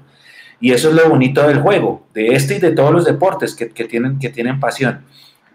Manejar un proceso es, es complicado y es, por eso yo digo, yo entiendo a la gente que está eh, totalmente dolida y que pide cabezas porque los resultados no dan, pero lo que yo pido es, al menos este año aguantémoslo, aguantemos un proceso porque es que es un año totalmente atípico, pasó de todo, nos pasó de todo en este año. Entonces, eh, a eso voy, hay que, hay que tratar de, aguantar, de aguantar. Eh, grandes equipos aguantaron malos momentos y después se levantaron, incluyendo, eh, esta comparación es, es, fea, pero para que se hagan una idea, no sé si ustedes sepan, Juan Carlos Osorio estuvo a dos minutos de salir de Nacional. Y, un jugador de apellido Valencia hizo un gol contra Itagüí en el último minuto, le salvó el cuadrangular y después de eso fue campeón tres veces. Eh, ese Nacional de Osorio perdió en Ibagué 4-0 y la gente en Medellín lo quería matar. Y aguantaron, aguantaron, aguantaron y miren en qué terminó la cosa. A veces hay que aguantar. Si, yo, si, yo, si fuera que Gamero no tuviera la experiencia, si fuera un mal técnico, si no tuviera pergaminos, si no hubiera demostrado con títulos que es un buen adiestrador, si no tuviera este, este gen, el ADN nuestro eh, impregnado, yo digo, listo, está bien, hay que salir del técnico, pero aguantemos, aguantemos porque acuérdense, y, no sé si Juan puede sacar la estadística, eh, cómo empezó Gamero en los otros equipos. Él no es que empiece de primerazo siendo líder de los primeros, creo, creo. Puedo y yo estoy de acuerdo contigo, Mechu, en esto, pero también hay que preguntarse si el hincha de Millonarios en general, no nosotros, porque nosotros nos dedicamos también un poco más a analizar y a ver más allá y a ver las posibilidades, el hincha de Millonarios realmente va a aguantar esto, el hincha de Millonarios tiene para aguantar esto, y yo me refiero a, por ejemplo, estos dos títulos de liga en, en, estos últimos años dan para que el hincha aguante o realmente el factor de un torneo internacional que nos ganó que ganó el rival de patio, por ejemplo, es un factor determinante para que la paciencia del hincha no dé para aguantar un proceso. exacto, no, estamos de acuerdo. Lo que pasa es que la gente dice es la frase más, una de las frases más repetidas, la frase más repetida es fuera cepa, fuera Camacho, pero una de las frases más repetidas que, que, tú escuchas en el mundo millos en la gente es ese, es tenemos dos títulos en 30 años, es una vergüenza, necesitamos volver a ser los más grandes, bla, bla, bla, eh, pero si tú te das cuenta, los dos títulos en esos 30 años han sido dos inicios de procesos exitosos que luego se rompen. Hernán Torres y Russo. Por eso yo quiero, y esta es una opinión personal, claro, me pueden tirar tomates, puteadas, lo que quieran, pero es lo que yo pienso. Yo pienso, aguantemos porque lo que necesitamos hacer es un proceso, un proceso a largo plazo. Obviamente la inmediatez del resultado pesa, yo sé, yo sé, yo sé, a mí tampoco me gusta perder, a mí tampoco me gusta mirar la tabla y verme 16, Bucaramanga le ganó al Pereira 1-0, somos 16. A mí no me gusta, a mí no me gusta, yo sé lo que significa el escudo, pero aguantemos, aguantemos, por favor, porque es que si empezamos a quemar, nos volvemos como el equipo de, inicio del milenio, que cada año contrataba 14 jugadores, nunca se, se, se, encontraban a sí mismo y terminábamos de 12. Entonces, cuando terminábamos de 12, ¿qué hacía López? Traía otros 12 y cambiaba el técnico. Y eso nunca, nunca funcionó. Por eso yo digo, hay que, hay que hacer un stop. Yo entiendo cinco, cinco, dos títulos en 30 años, lo sé, pero hagamos un stop y empezamos a mirar hacia adelante y empecemos en serio a, pensar en algo que nos dé no solo uno, sino varios en seguidilla y eso, eso se hace con una base. Bien, vamos con la gente rápidamente de, Facebook para pasar al siguiente tema. Dice Camilo Sanmar que por lo menos traer tres jugadores de jerarquía. Alberto, Alberto Lega dice Montoya y Salazar no más, por favor. Por- tampoco Elisier y menos la yegua. Dice Firefox, la solución es cambiar esa manada de dirigentes que no sirven. Black Widow dice, me gustaría ver a Mac en el lugar de Duque y Duque en el lugar de Vega. Eh, Camilo Sanmar, eh, ¿cuántos buenos pases hace Vega hacia adelante? Eh, dice que quiere ver a Vega y a, y a Cleaver. Black dice que, que, que Román no puede soltar la titular por nada del mundo. Ya vamos para allá para analizar eso. Camilo nos dice nuevamente que va a volver a ver el partido contra Envigado porque dice que de pronto la tensión del partido de ayer no le deja ver el Vega que le estamos vendiendo nosotros. Eh, Ricardo Ariza dice vamos Villos.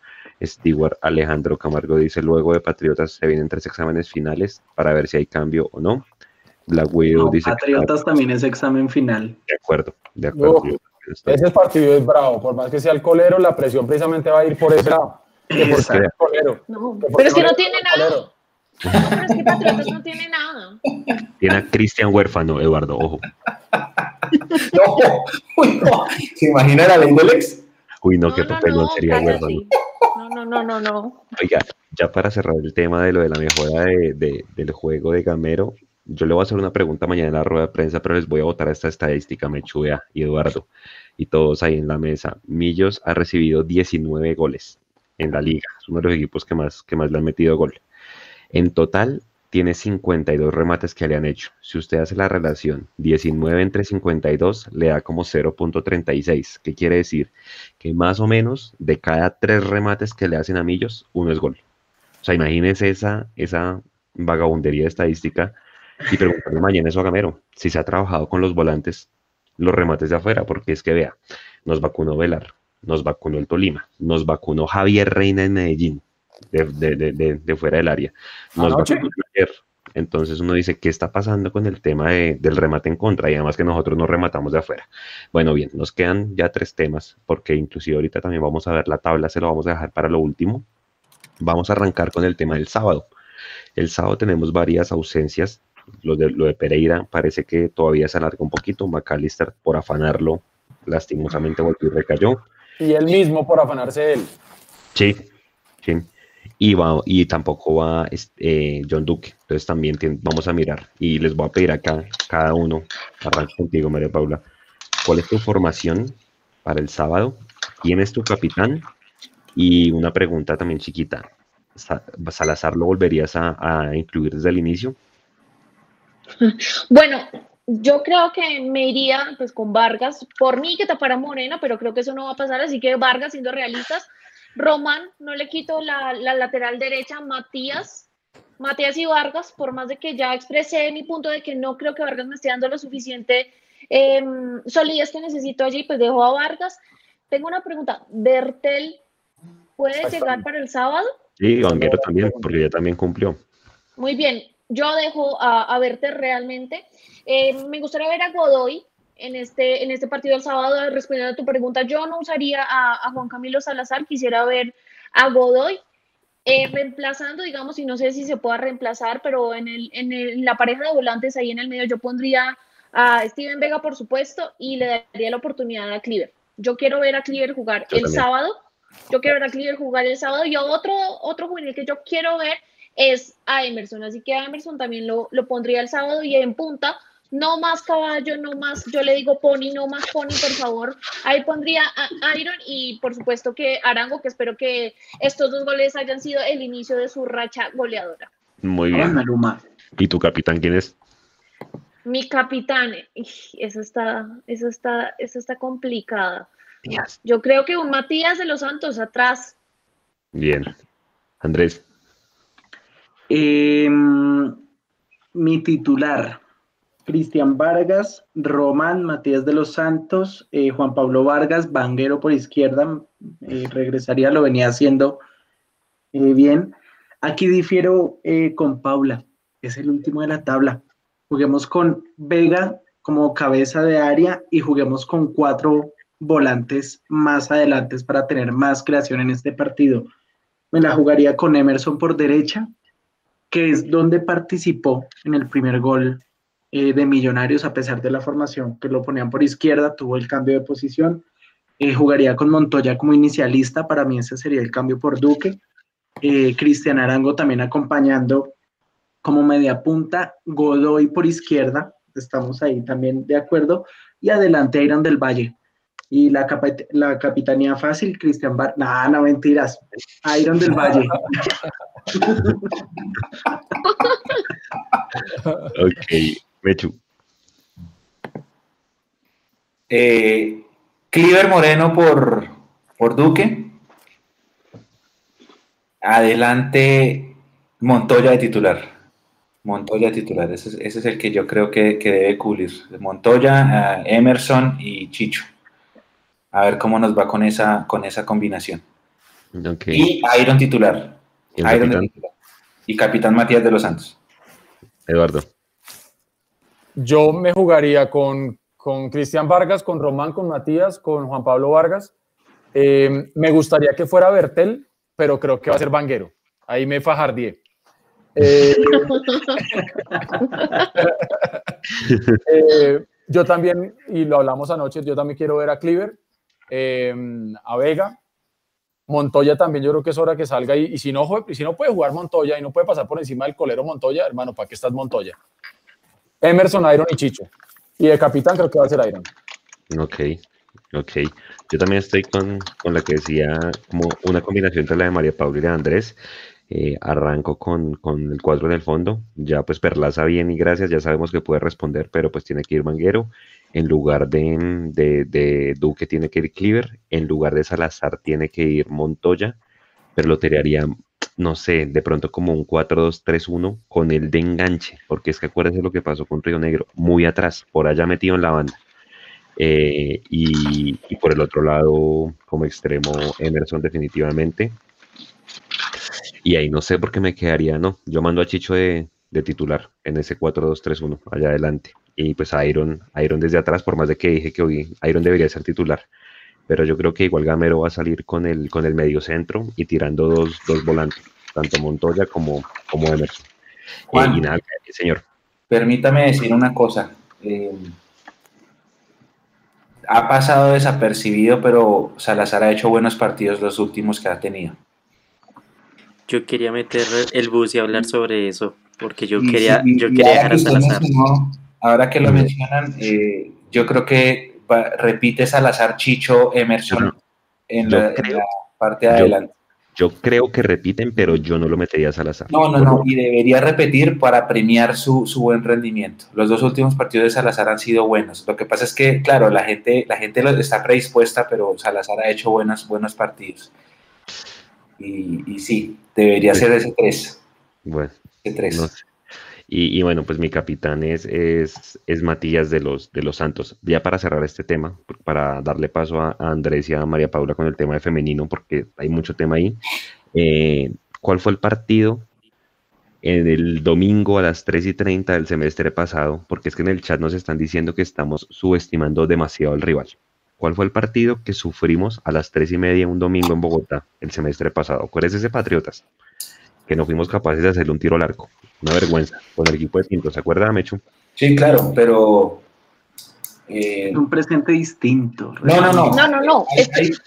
Dime, Mapi, dale, dale, dale. No, es terrible y es que yo el otro día estaba analizando el descenso, estaba analizando justamente a los dos equipos de Boyacá porque allá hay un miedo, hay un pánico de que el departamento se vaya a quedar sin representante en la primera división por la situación de Chico que está muy mal en la tabla del descenso y Patriotas también está mal, está a ocho puntos creo de, Chico que es último en la tabla de descenso y aparte es último en esta liga, pero realmente lo de Patriotas ahora es muy pobre, lo del técnico en este momento es bastante pobre, o sea, Patriotas ha metido como dos goles en los últimos, en los últimos 10 partidos, le han rematado un montón y realmente no tiene nada. Dos de sus últimos jugadores se fueron, que eran los que más lo intentaban, se me van los nombres en este momento, pero este Patriotas, sea, Patriotas que nos hizo sufrir esa vez ese domingo, realmente es muy diferente y no vengo hablando acá sobre el papel ni porque es último ni nada, sino porque su juego realmente es muy malo y yo creo que esta es una oportunidad para que Millonarios gane con contundencia y nos dé los goles que le hemos venido pidiendo. Juan. Señor. Usted, usted va a analizar la previa del rival, esas, esa sección es suya y usted lo va a profundizar. Pero Juan, cinco goles en 14 partidos. Sí, no, total, total, total. Pero pues vea, vea, vea, vea lo que decíamos de Bucaramanga con Eduardo la vez pasada. Ah, no, no, no, no, no, no, lo que, claro, no, no, no, está bien. Pero si no le ganamos a Patriotas es un papelón. Pero le han metido menos goles que a Millonarios. Hace un rato. ¿Cómo? Le han metido menos goles que a Millonarios. Pues un gol menos, Sí. pero pues. Bueno, bien. Oiga, Hay señor. equipos, hay equipos clasificados que tienen más goles que no- eh, en contra que nosotros, ¿no? Sí. Nacional, la Nacional le Equidad, metido pues, 22. equidad, equi- Pero es que son, pero es donde está el famoso, el famoso equilibrio. Claro. Ok, a usted le meten 22, pues usted mete 25. Pero es que nosotros sí, en equilibrio estamos, pues mal, creo que estamos mal ahí. Es que si usted me lo pregunta, y si quiere ahorita hablamos de ese tema, yo, yo la dejo picando para ahorita en unos 10 minuticos. A mí me da más miedo, no, no tanto Patriotas, pero sí un Pereira y una alianza petrolera para efectos de, de poder aspirar. Yo realmente, después de lo que vi de Nacional hoy, Nacional es, le entra todo, que un arquerito de tres pesos como cuadrado, eh, le Pero entra ya todo. vuelve Aldair. Sí, ya vuelve el de- pero, pero los Ya costados de al Nacional son flojísimos, los dos laterales son malos, malos, malos. Junior es un tiro al aire, no se sabe, además que Junior seguramente nos va a poner la, la nómina B, porque va a estar jugando Sudamericana para ese Sí. entonces. Y el América también, hermano, el América también es un tiro al aire. Si no está Dubán Vergara, ese equipo no anda. Entonces yo creo que es menos el miedo que le tenemos que tener a esos partidos que, que, que realmente con rivales chicos a los cuales hay que ganarle. Pero bueno, Señores, mañana arranca la Liga Femenina. Millonarios Llaneros, 3 de la tarde. Seguramente lo vamos a cubrir por acá por Mundo Millos. Y, por eso trajimos a Andrés y a María Paula, que son especialistas en analizar el fútbol femenino. El fútbol femenino nos enamoró muchísimo de nosotros y a una nueva audiencia. Yo creo que el fútbol femenino es un mercado distinto que le cogió amor a este tipo de, de, de competencia que nunca habíamos visto en Colombia hace mucho tiempo. Eh, jugadoras que tenían mucho carácter, que lastimosamente hoy no están, pero para eso tenemos a, Andrés, a María Paula. Eh, el fútbol femenino recibió una noticia muy buena hoy, que tiene patrocinador hasta el año 2023, lo cual genera una sostenibilidad aquí en el corto mediano plazo. Entonces, Andrés y María Paula, ¿cómo llega Millos? ¿Cómo llega la liga femenina? ¿A qué jugadoras tenemos que prestarles atención? ¿Cuáles jugadoras no van a estar? ¿Qué posibilidades tiene Millonarios de ganar el grupo? Les doy la palabra para que ustedes nos cuenten a nosotros la actualidad del fútbol femenino en Colombia, María Paula. Tengo dudas después de eso. Después de que cuenten, tengo varias dudas. Dale, María Paula, dale. Bueno, listo, sí, como lo decía Juanse, hoy presentaron oficialmente la Liga Femenina que para nuestra grata sorpresa va a tener como patrocinadora Betplay hasta el año 2023. Algunas generalidades importantes, eh, el, los 1.400 millones que le dieron, le dio el gobierno nacional, digamos, a la DIMAYOR para el fútbol femenino, los van a, los van a utilizar para esta liga, lo decía el presidente de la DIMAYOR, que alcanza perfecto para esto, y el otro año, para poder garantizar, digamos, que se haga una liga el otro año, el dinero que se va a utilizar es el que dio la FIFA, que no lo dio solamente para la liga femenina, sino para el fútbol femenino en general, esto incluye ediciones menores y otro tipo de proyectos. No va a haber bar, por supuesto, y era una, de las preguntas que le hacían, le hacían a los dos representantes, no va a haber bar porque sabemos que es bastante caro y bueno, para la liga femenina no lo van a hacer. Un punto importante y es que tenemos que seguir mucho las transmisiones que se van a realizar. Acá, digamos, Mundomillos contribuye mucho en eso, porque va a haber un link que la de mayor va a poner en su página y ustedes todos van a poder acceder, como se hace, digamos, ahora con los partidos de la B. No va a, no va a tener transmisión, es decir, no va a haber narrador comentarista, pero ustedes se pueden meter y pueden ver, digamos, lo que suceda en el partido. Solamente uno por fecha va a transmitir Win, teniendo dos señales. Yo personalmente no me explico por qué, si no se deja transmitir, si no se deja entrar a medios que cubren al fútbol femenino, por qué no dejan, no, de, no transmiten todos los partidos teniendo dos señales, pero bueno, eso es un capítulo, eso es un capítulo aparte. Sí, bueno. Sí, sí, sí, realmente es, es terrible, no sé, hay medios que se dedican mucho al fútbol femenino y ni siquiera van a poder tener acceso a los estadios y bueno, todo eso es un complique. Vamos a ver que van a haber tres grupos, ya lo, ya lo digamos, cuando se fue presentado, el grupo A donde está Millonarios, que es el único que tiene cinco equipos, grupo B con cuatro, grupo C con cuatro, se, va, se van a jugar diez fechas con con ocho partidos para Millonarios porque va a poder descansar dos. El grupo B y el grupo C, que tienen solamente cuatro equipos, van a jugar seis fechas, van a ser partidos de ida y vuelta, clasifican los dos mejores de cada grupo y también el mejor tercero. En la siguiente ronda se sortean los rivales, se hacen unas llaves y también clasifican los primeros de cada grupo con un mejor tercero y tenemos los cuatro. Y la final se va a jugar ida y vuelta. Ya mañana, entrando un poco en el partido de mañana, no sé, Andrés, si tú tengas algo que agregar sobre esta Liga de Play antes de entrar a analizar lo que va a ser Millonarios versus Llaneras. Las llaneras. Mm, Las llaneras. Que ojo, eh, se reforzaron bien para esta liga femenina. La competencia, por lo menos en ese sector centro del país, eh, va a aumentar. Buenos rivales se reforzaron bastante bien. No, sobre el tema de liga femenina, eh, bastante pues corta, o sea, queda la impresión de que se hace eh, de afán, como por salir del paso, pero lo importante es que haya una proyección de aquí o en este caso al 2023, que haya cada vez más rodaje, más intensidad, una mayor profesionalización del fútbol femenino. Creo que eso es algo eh, que estamos buscando todos como periodistas, medios de comunicación y también jugadoras, eh, cuerpos técnicos y demás. Em, por agregar, no, María Paula, si quieres ya entremos eh, de lleno al tema millonarios. Venga, le puedo meter? Porque, sí, háganlo. Solamente menos de 10 segundos. Con la forma como María Paula describió muy bien cómo se va a jugar la liga, transmisión todo el tema. Así queríamos un mundial femenino. Así, esa, esa es la liga que estamos vendiéndole allá afuera a la FIFA, decir, oh, mira que en Colombia el fútbol femenino es súper importante, danos un mundial. No jodamos, hermano. Sí, Pues es que Mire, hay, hay, hay una cosa que usted ya me acabó de, de, de recordar antes de entrar a Millonarios como tal. Por tiempos, y lo hablábamos aquí con Hugo Molano, que también está con nosotros en Mundo Millos, eh, por tiempos no ejecutaron el protocolo de bioseguridad al, como lo hicieron con los hombres, de un entrenamiento bajo riesgo de 28 días, luego de un entrenamiento colectivo a través de gru eh, con grupos, luego ya entrenamiento eh, formal. Acá de una vez las jugadoras entraron con entrenamientos colectivos, eh, a, duras, a duras penas pruebas PCR, hágale, entrene que ya en 15 días van a competencia. Otro de los puntos, miren, desde un, desde un protocolo de bioseguridad que en teoría debería ir para el fútbol profesional, se generó una división impresionante.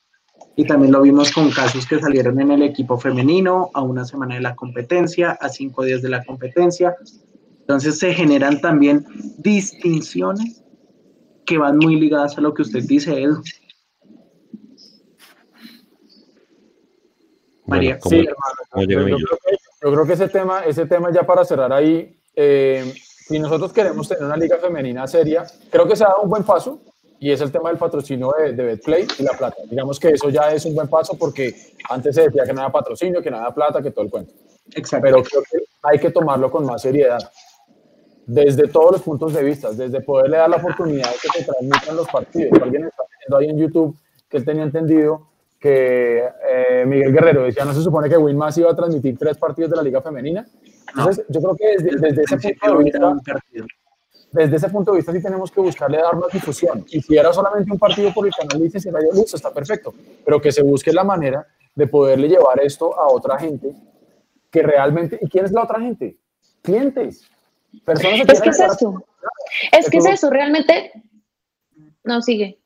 No, no, dale, dale, ya, te- ya terminé. No, es que realmente es eso lo que tú estás diciendo. Lo que están buscando con este, digamos, link de la DIMAYOR es que se generen más aficionados porque la medida, digamos, que va a tener la liga el próximo año, lo decía hoy el presidente de la DIMAYOR, es la cantidad de espectadores que se va a medir por el partido que van a dar por fecha, por win, y las personas que se van a conectar a través de ese link de la DIMAYOR. Entonces, realmente sí se necesita crear un público que vea el fútbol femenino para que pueda ser rentable durante los otros años y mostrarle a la gente, hey, acá en Colombia se ve fútbol fe- femenino, patrocinen en la liga, porque aunque Betplay hace un gran trabajo y realmente es muy bueno lo que hicieron hoy, se necesitan más patrocinadores porque realmente todavía y hay mucho camino por construir.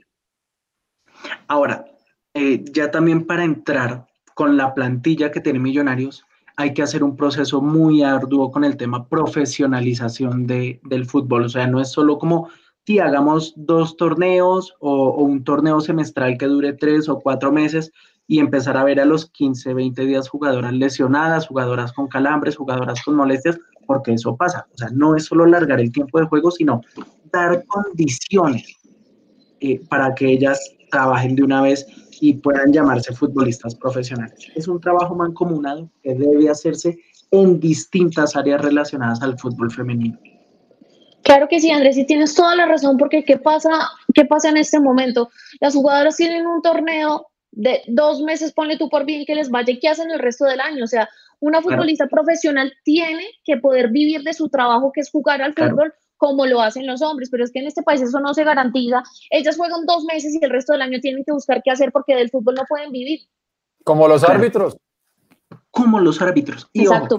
estamos diciendo dos meses que no se lesionen, que no les pase nada, porque, hombre, como van a jugar cada eh, tres, cada cuatro días, una lesión las puede sacar fácilmente de la fase de grupos. Como hay unos casos en la plantilla de millonarios que vamos a ver. Y es que, eh, bueno, bastantes novedades tiene Millonarios para esta Liga Femenina 2020. La primera, el cambio en la dirección técnica. Ahora va a estar Carlos Gómez, eh, él fue asistente técnico de Santa Fe en el 2019, llega como director técnico para este 2020. Eh, va a estar como asistente técnico Carlos Escamilla, quien ya estuvo, eh, quien ya estuvo la temporada pasada, el año pasado.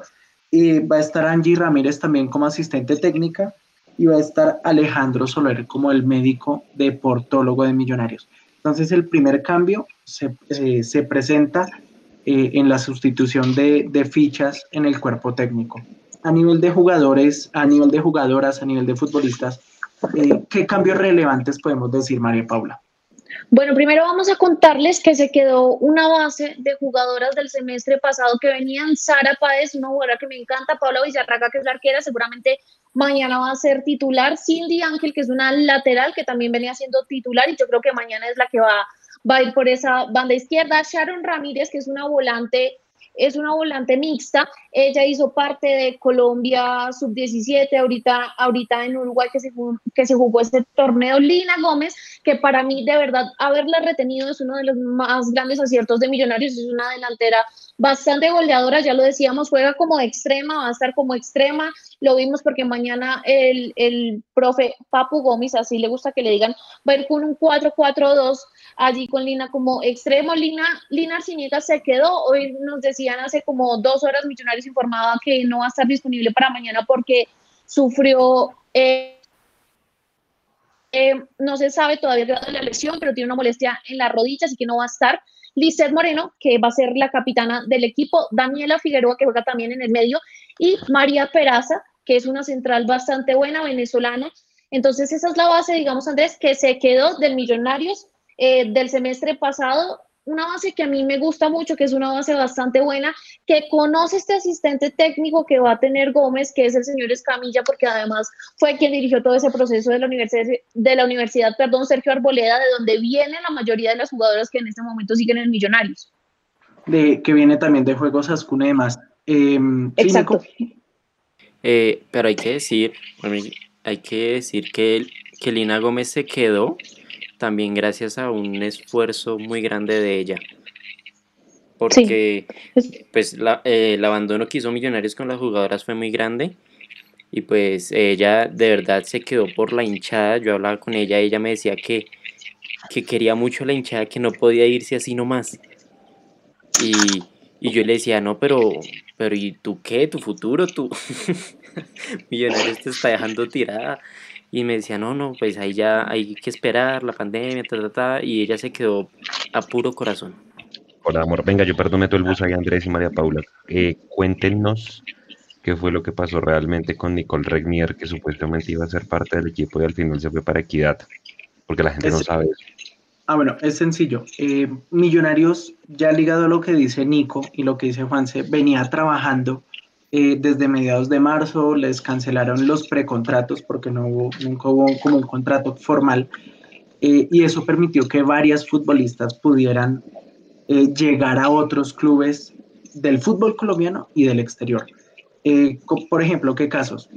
Nicole Regnier, quien recibió oferta de equidad, aceptó la oferta, al igual que Paola Sánchez quien estuvo en Santa Fe en el 2019, iba a jugar en Millonarios en el 2020 y terminó fichando por Equidad.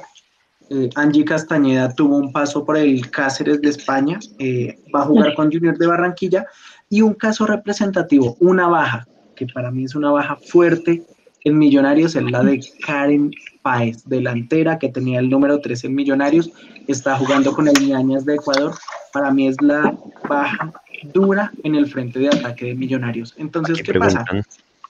aquí preguntan Andresito, ¿qué pasó con Natalie Melo? ¿Para dónde se fue? No, Natalie Melo trabaja en la CONCACAF. Tiene un- le está yendo bastante bien, trabaja en la CONCACAF. Eh, es una decisión también difícil, como venir a jugar dos meses y dejar el trabajo o seguir Sí. evolucionando allá. Entonces, que- es lo que te digo.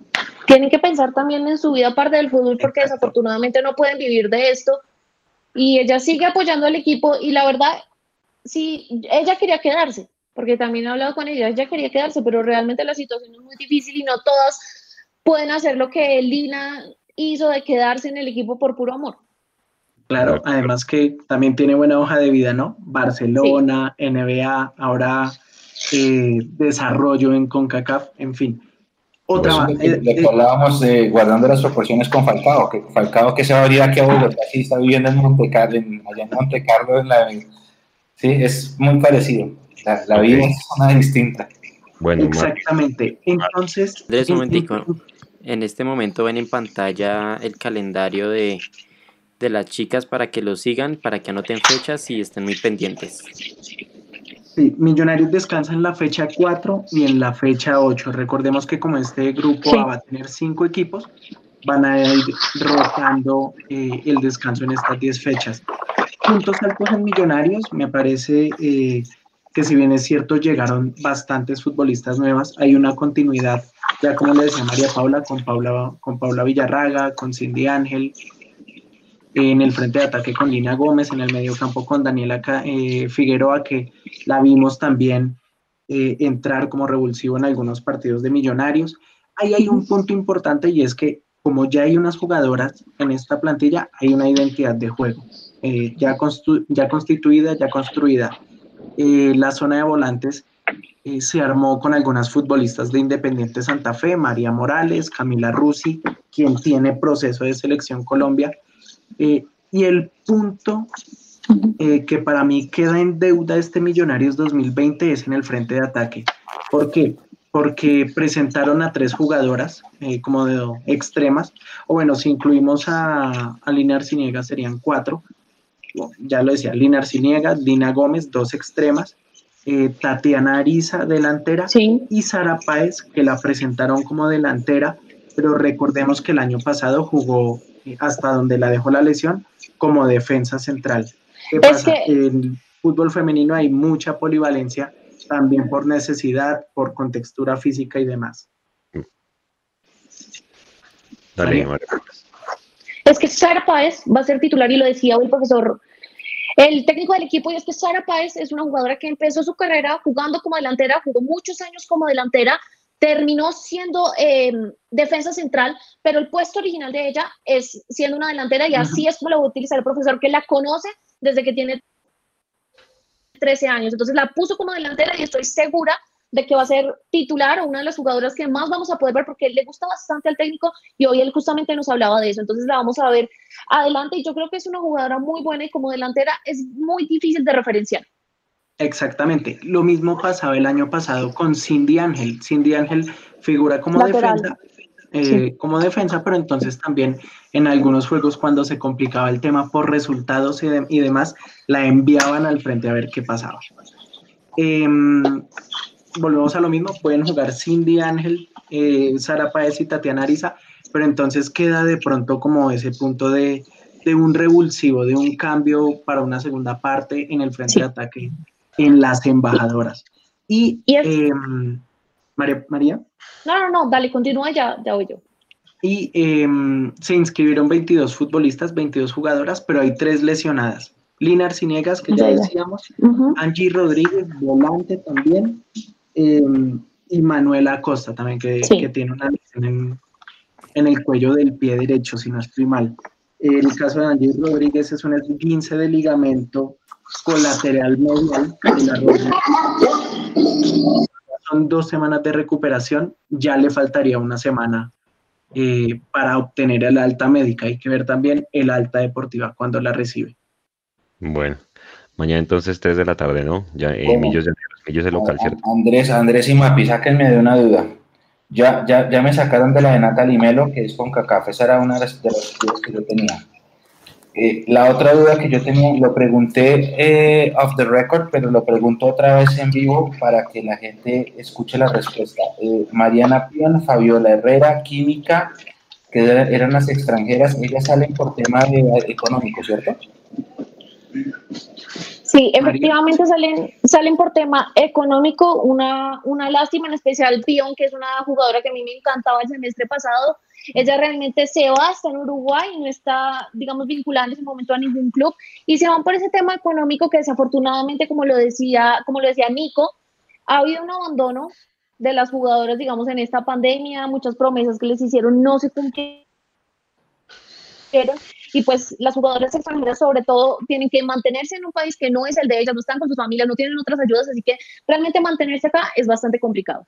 Listo. La única que se fue y volvió, María Peraza, porque María no iba a jugar aquí en Bogotá. Tenía destino de tierras antioqueñas. Ok, sí, sí, el amor es muy lindo. Andrés, pregunta. Eh, Andrés y Mapi, pregunta. Ustedes se, se- nota que tienen muy estudiado este equipo. Eh, Viviana Acosta, ¿ella dónde está? Está en Independiente Santa Fe. Volvió Ah, al equipo. Sí, ella venía allá. campeona. O sea. Santa Fe llegó a Millonarios, fue figura y se devolvió a Santa Fe. Mm, Sí, porque ella se fue a la América, ¿se acuerda? Para jugar las, las, la... La Copa, la Copa Libertadores. Ah, ella jugaba bien, hombre. Bueno, entonces va a ser rival Muy nuestro. bu- buena buena eh, lateral y volante por izquierda, salida ágil, veloz. Baja notable para este Millonarios femenino. ¿Cuál es la contratación revelación de la liga? Es decir, la mejor jugadora. ¿Va a jugar est- esta mujer, la del América? ¿Cómo se llama la de la, de la? Linda. No, Linda no. eh, No, Linda está en el Deportivo Cali. no, la capitana. La capitana del América. Eh, Usme Catalina. Usme. pues me va. Sí, y, y ella, ella siempre ha sido la, eh, no revelación, sino uno de los estandartes del fútbol femenino, al igual que Yoreli Rincón, Exacto. al, al igual que Lacey Santos, eh, son estandartes que ha dejado el fútbol femenino y que se han creado como bases para lo que va a venir. En el caso de Millonarios, había mucha expectativa con el tema Manuel Acosta, pero se lesionó y vamos a ver realmente si va a poder jugar en este Millonarios. Listo. Bueno, Compañeros, otra. Eh, ustedes están diciendo acá, ustedes me- me- les entendí que jugamos 4-4-2, ¿no? Sí, sí. 4-4-2, ok. O sea, está preguntando la gente que si vamos a transmitir. La respuesta a la pregunta es sí, porque esa, esa es mi segunda pregunta. La respuesta a la pregunta nace de si el link que prometió el presidente Di Mayor esta mañana en el lanzamiento de la liga funciona, nosotros transmitimos. Lo prometo, en nombre de todo el equipo. Dependerá de qué tan, qué tan buena es la transmisión que nos ofrece eh, Di Mayor, porque obviamente como el único partido que va por televisión es el de Cali, que es el lunes, Ujú. el dependerá, martes. el martes, perdón, dependerá de qué nos ofrecen. Y ahí va mi siguiente pregunta. ¿Ustedes han visto partidos de la B? No. Sí, sí. Ah, mentira, Sí. sí, sí, sí, el de Llaneros. Con- No, no, pero, pero no por win, no por win, Ah, sino No, por no, no, sí. ¿Qué dice Por ese link, sí, yo lo he visto realmente. Obviamente no te va a ofrecer múltiples cámaras de este ángulo, de este otro, pero realmente el partido se puede ver, se puede analizar. narrar y se puede analizar, sí. Perfecto. O sea, es una sola cámara eh, arriba, me imagino, en occidental, que se va moviendo. Pano- sin- la panorámica, sí, exacto. Pleno, listo. Eh, entonces, con, con base en eso, si es así, podríamos hacer transmisión mañana. Esperen, estén atentos a nuestras redes. Si es así, lo, lo- lo- lo intentaremos. Eh, ¿Ustedes se animan a dar cuál sería el titu- la titular de mañana contra Llaneros? Sí. A ver, anota acá.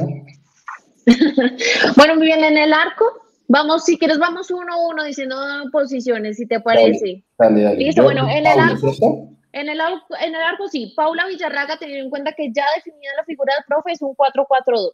Bien. Entonces, en el arco, Paula Villarraga. sí. Andresito, vamos uno a uno, ¿sí?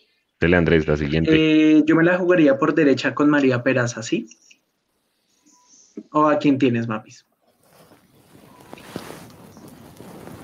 Pues a mí, a mí me gustaría, no sé si de pronto a Stephanie Sarmiento ponerla por ahí.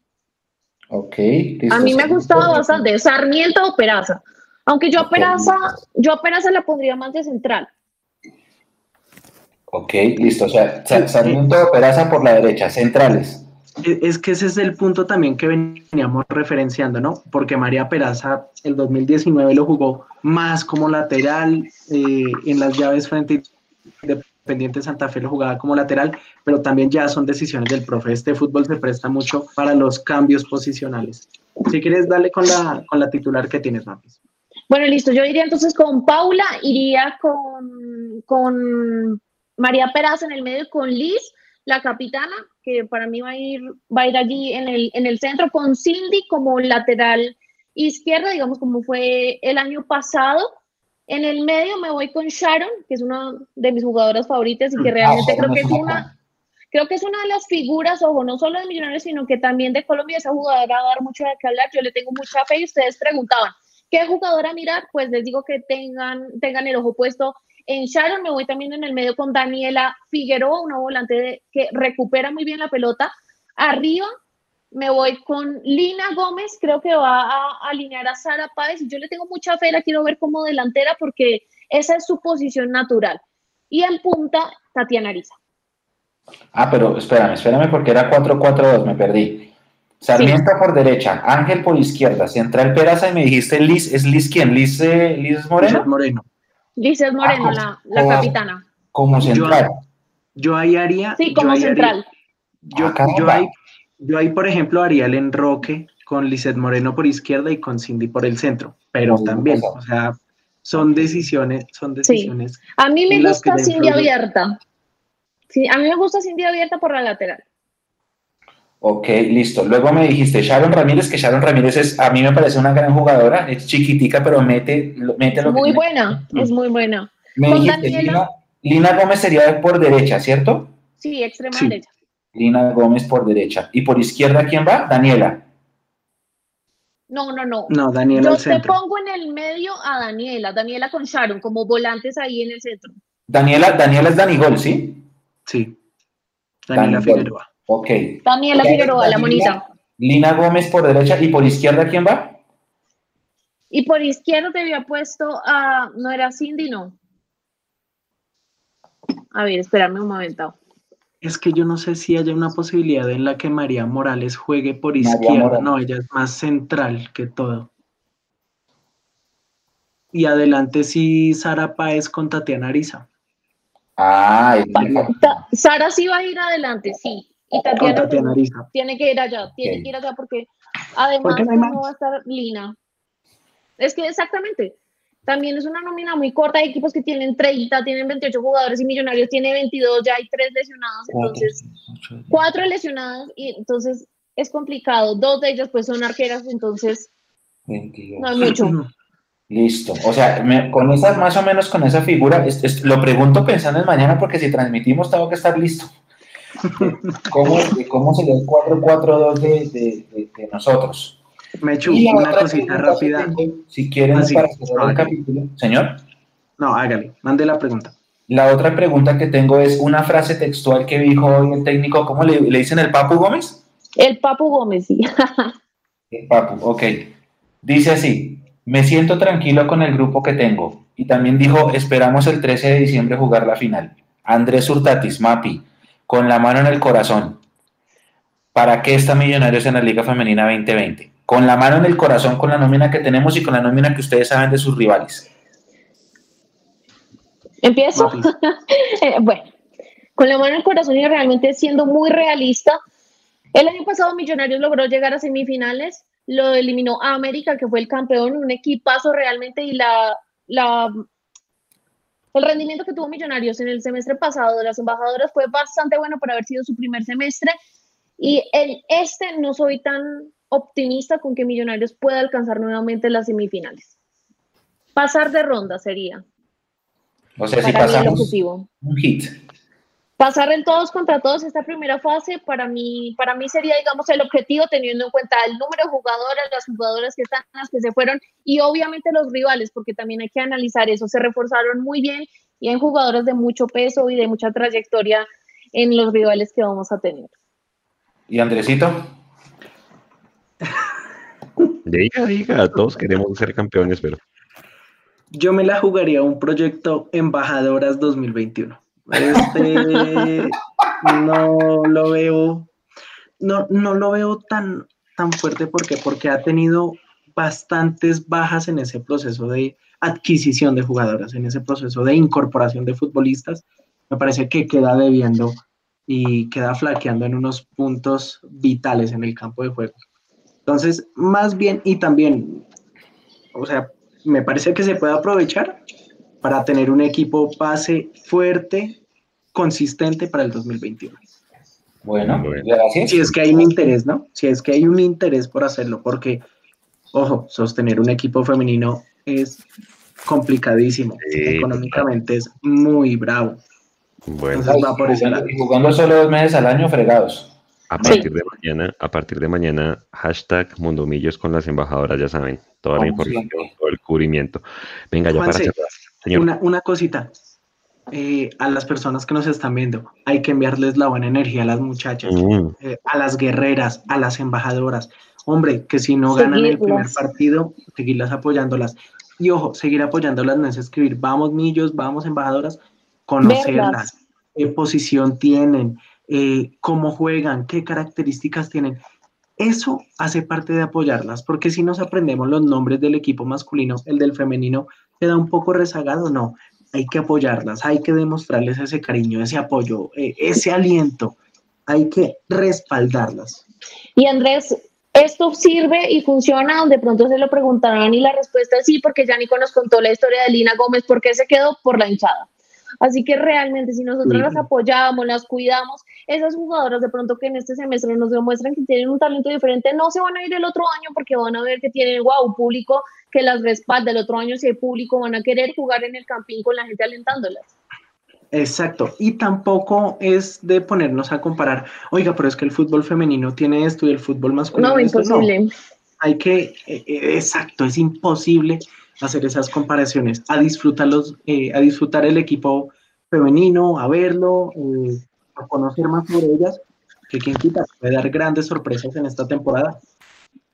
Sí, el fútbol femenino es divertido. A mí me Vamos a hay que disfrutárnoslo, hay que disfrutárnoslo y hacerle fuerza. Una última cosa, nosotros jugamos contra llaneros, ¿no? Es que, es que yo veo llaneras, pero es que llaneras no, porque es que si, si, si decimos llaneras sería como decir millonarias. No, no, somos millonarios femeninos y jugamos contra llaneros femeninos.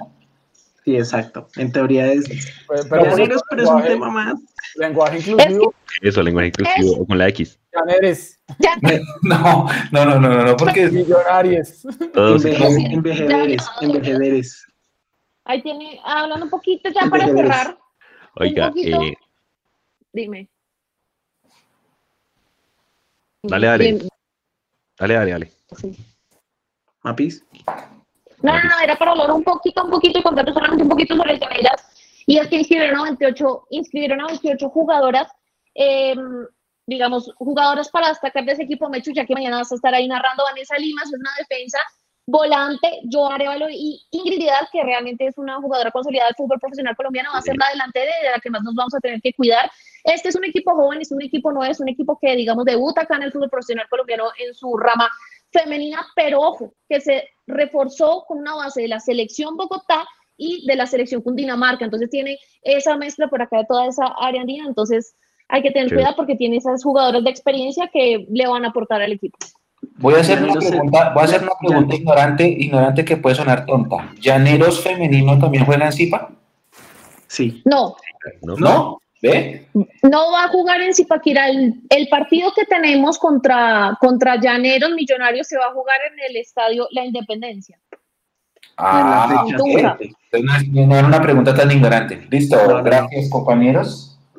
y, tenía que, iban a ser locales en Zipa, pero eh, Llaneros se está reforzando bien y ha hecho buenas incorporaciones para los dos equipos. Recordemos Omar Vázquez en el equipo masculino. Un saludo a Heiler Cajamarca, que también siempre está muy pendiente, ¿no? Entonces, está muy pendiente de Millonarios, de Llaneros, y a tener presente esos dos equipos. Sí, sí, sí. Eh, María Paula decía que el Mechu va a estar mañana. María Paula también quedas oficialmente invitada a la transmisión a partir de este momento. Vamos a dejar solo. Mañana, mañana, mañana invitadísima a la transmisión del partido para que nos cuentes mucho más de, de, la liga femenina. Bueno, nos quedan dos temas, o uno básicamente, analizar la tabla de posiciones, porque Millos bajó una posición eh, por la victoria del Bucaramanga. Nico ya está en pantalla, sí, la tabla. Eh, Millos es, es 16 en este momento. Eh, el Bucaramanga con la victoria quedó en el puesto a 12. Y es lo importante que es ganar un partido como que contra rivales directos.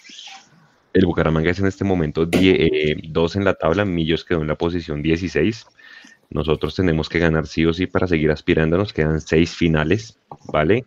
Eh, y nosotros hicimos un pronóstico, los, los, los, los, de este equipo de Mundo Millos, Leandro, Mecho, Nico, Eduardo, y hicimos un pronóstico para ver cómo vamos. Eh, no vamos muy bien, la verdad, porque obviamente todos esperábamos como, como que como haber ganado todo, sí, pero creo que ninguno de nosotros esperaba perder, creo que solamente esperábamos perder en Barranquilla, pero bueno, eh, eso es lo que uno espera como hincha y la realidad es otra cosa. Yo, yo me fui en blanco hasta el de Tolima, no le pegué a media, No, no cinco pegaba- partidos no sin le darle. Yo solo le pegaba a uno, o sea, yo soy No, prenda de no. garantía que apuesten conmigo. En- cre- Nico, creo que no está la tabla en pantalla, no la vemos ahí en YouTube. Sí, estaba, está la pero tabla, ahí está- la ahí está la estuvo. tablita de- ya ahí, otra vez está. Sí, señor. Entonces, mire, ahí está la tablita de nosotros. Pues creo que los más optimistas o los que más le hemos pegado somos, bueno, Mechu, vea. Mechu le ha pegado cuatro resultados, sí. Sí, pero le pegué, le pegué a tres empates. Los que vimos con X dicen casi todos tres puntos. Exactamente, exactamente. Entonces ahí casi que en, el pronóstico de Mechu ya vamos nueve puntos perdidos.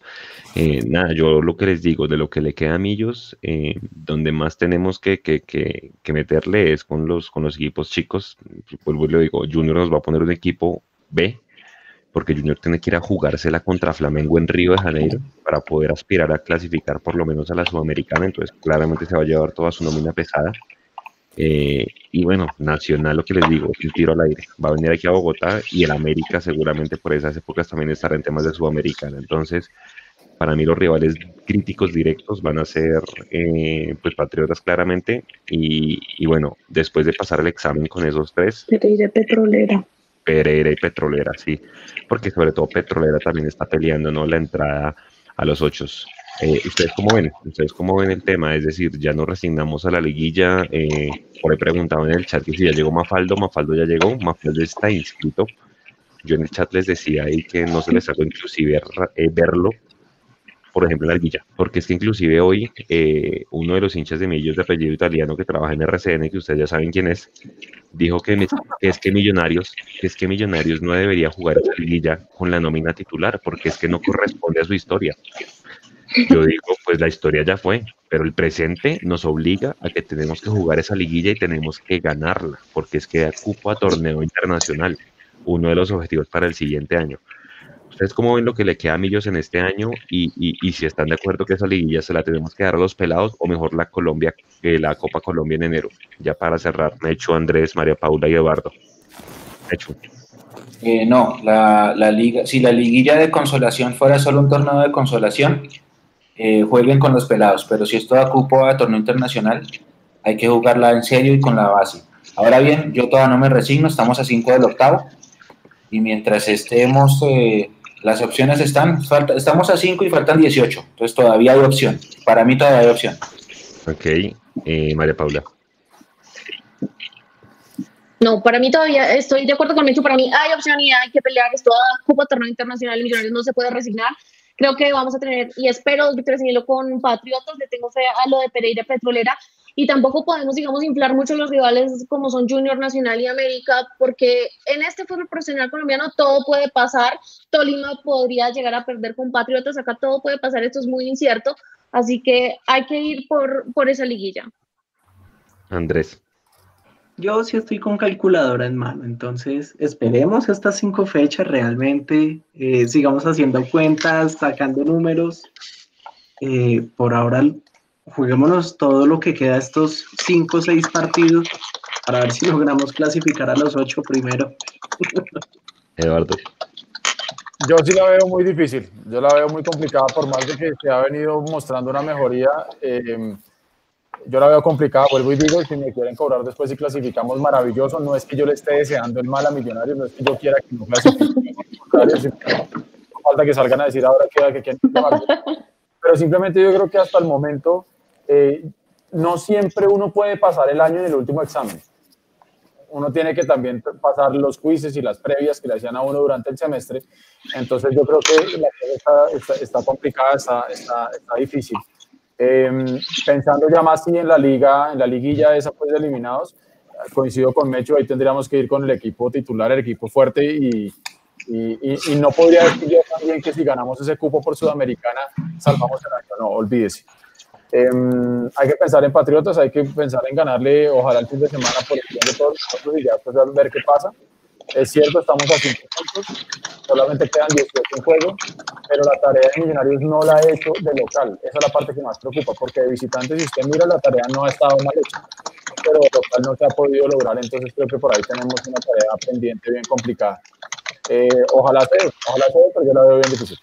Sí, o sea, yo también estoy en esa línea con, con, con Eduardo, está difícil. Eh, para mí, lo que les digo, los, los tres objetivos que manifesté, seguir sumando en liga, la sudamericana, al menos dos rondas, llegar a cuartos de final y clasificar la sudamericana 2021. Ya de ahí para adelante cualquier cosa es ganancia, si nos metemos a los ocho, pues que nos cobren a todos, pero yo la veo difícil porque pues eh, primero pues es una irregularidad tremenda, uno esperaría y le encantaría que Gamera, eh, pues Alberto Gamero ganara todo, Millonarios ganara todo, creo que solo Santa Fe hizo eso, ¿no? El año pasado, pero cuando llegó Harold Rivera, ¿se acuerda que ganó absolutamente todo y se metió? Mm pero casos de esos se ven muy poquitos. Entonces, pues nada, yo creo que ya eh, esperar meterle fe y pues el primer paso es Patriotas en la final. Para despedirse cada uno, me echo Andrés, Eduardo y, y María Paula. Yo me despido con un servicio social. A partir de ayer, el tercer tiempo ya se puede escuchar en Spotify y en Apple. Para las personas que no lo pueden ver en YouTube, eh, lo, estamos montando en Spotify. El primero fue el de ayer, así que si están en Spotify, métanse al, Mundo Millos, que ahí está el tercer tiempo con el análisis de lo que fue Envigado 1, Millonarios 2. Y de aquí en adelante, el tercer tiempo va a estar también montado en los otros agregadores de audio. Un abrazo a todos, éxitos a las embajadoras y si hay transmisión, que lo confirmaremos mañana, estén pendientes de nuestras redes. Los invito a que se conecten con nosotros para, para vivir el primer partido de, de Millos Femenino en 2020. Un abrazo Gracias. María Paula, ¿cómo te sentiste? ¿Te gustó venir al programa? Bienvenida, las veces que quieras.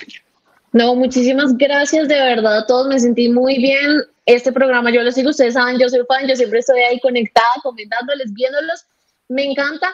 Y como mensaje final, realmente decirles que mañana nos pongamos la camiseta porque mañana juega Millonarios, hay que apoyar a las embajadoras. Tal cual.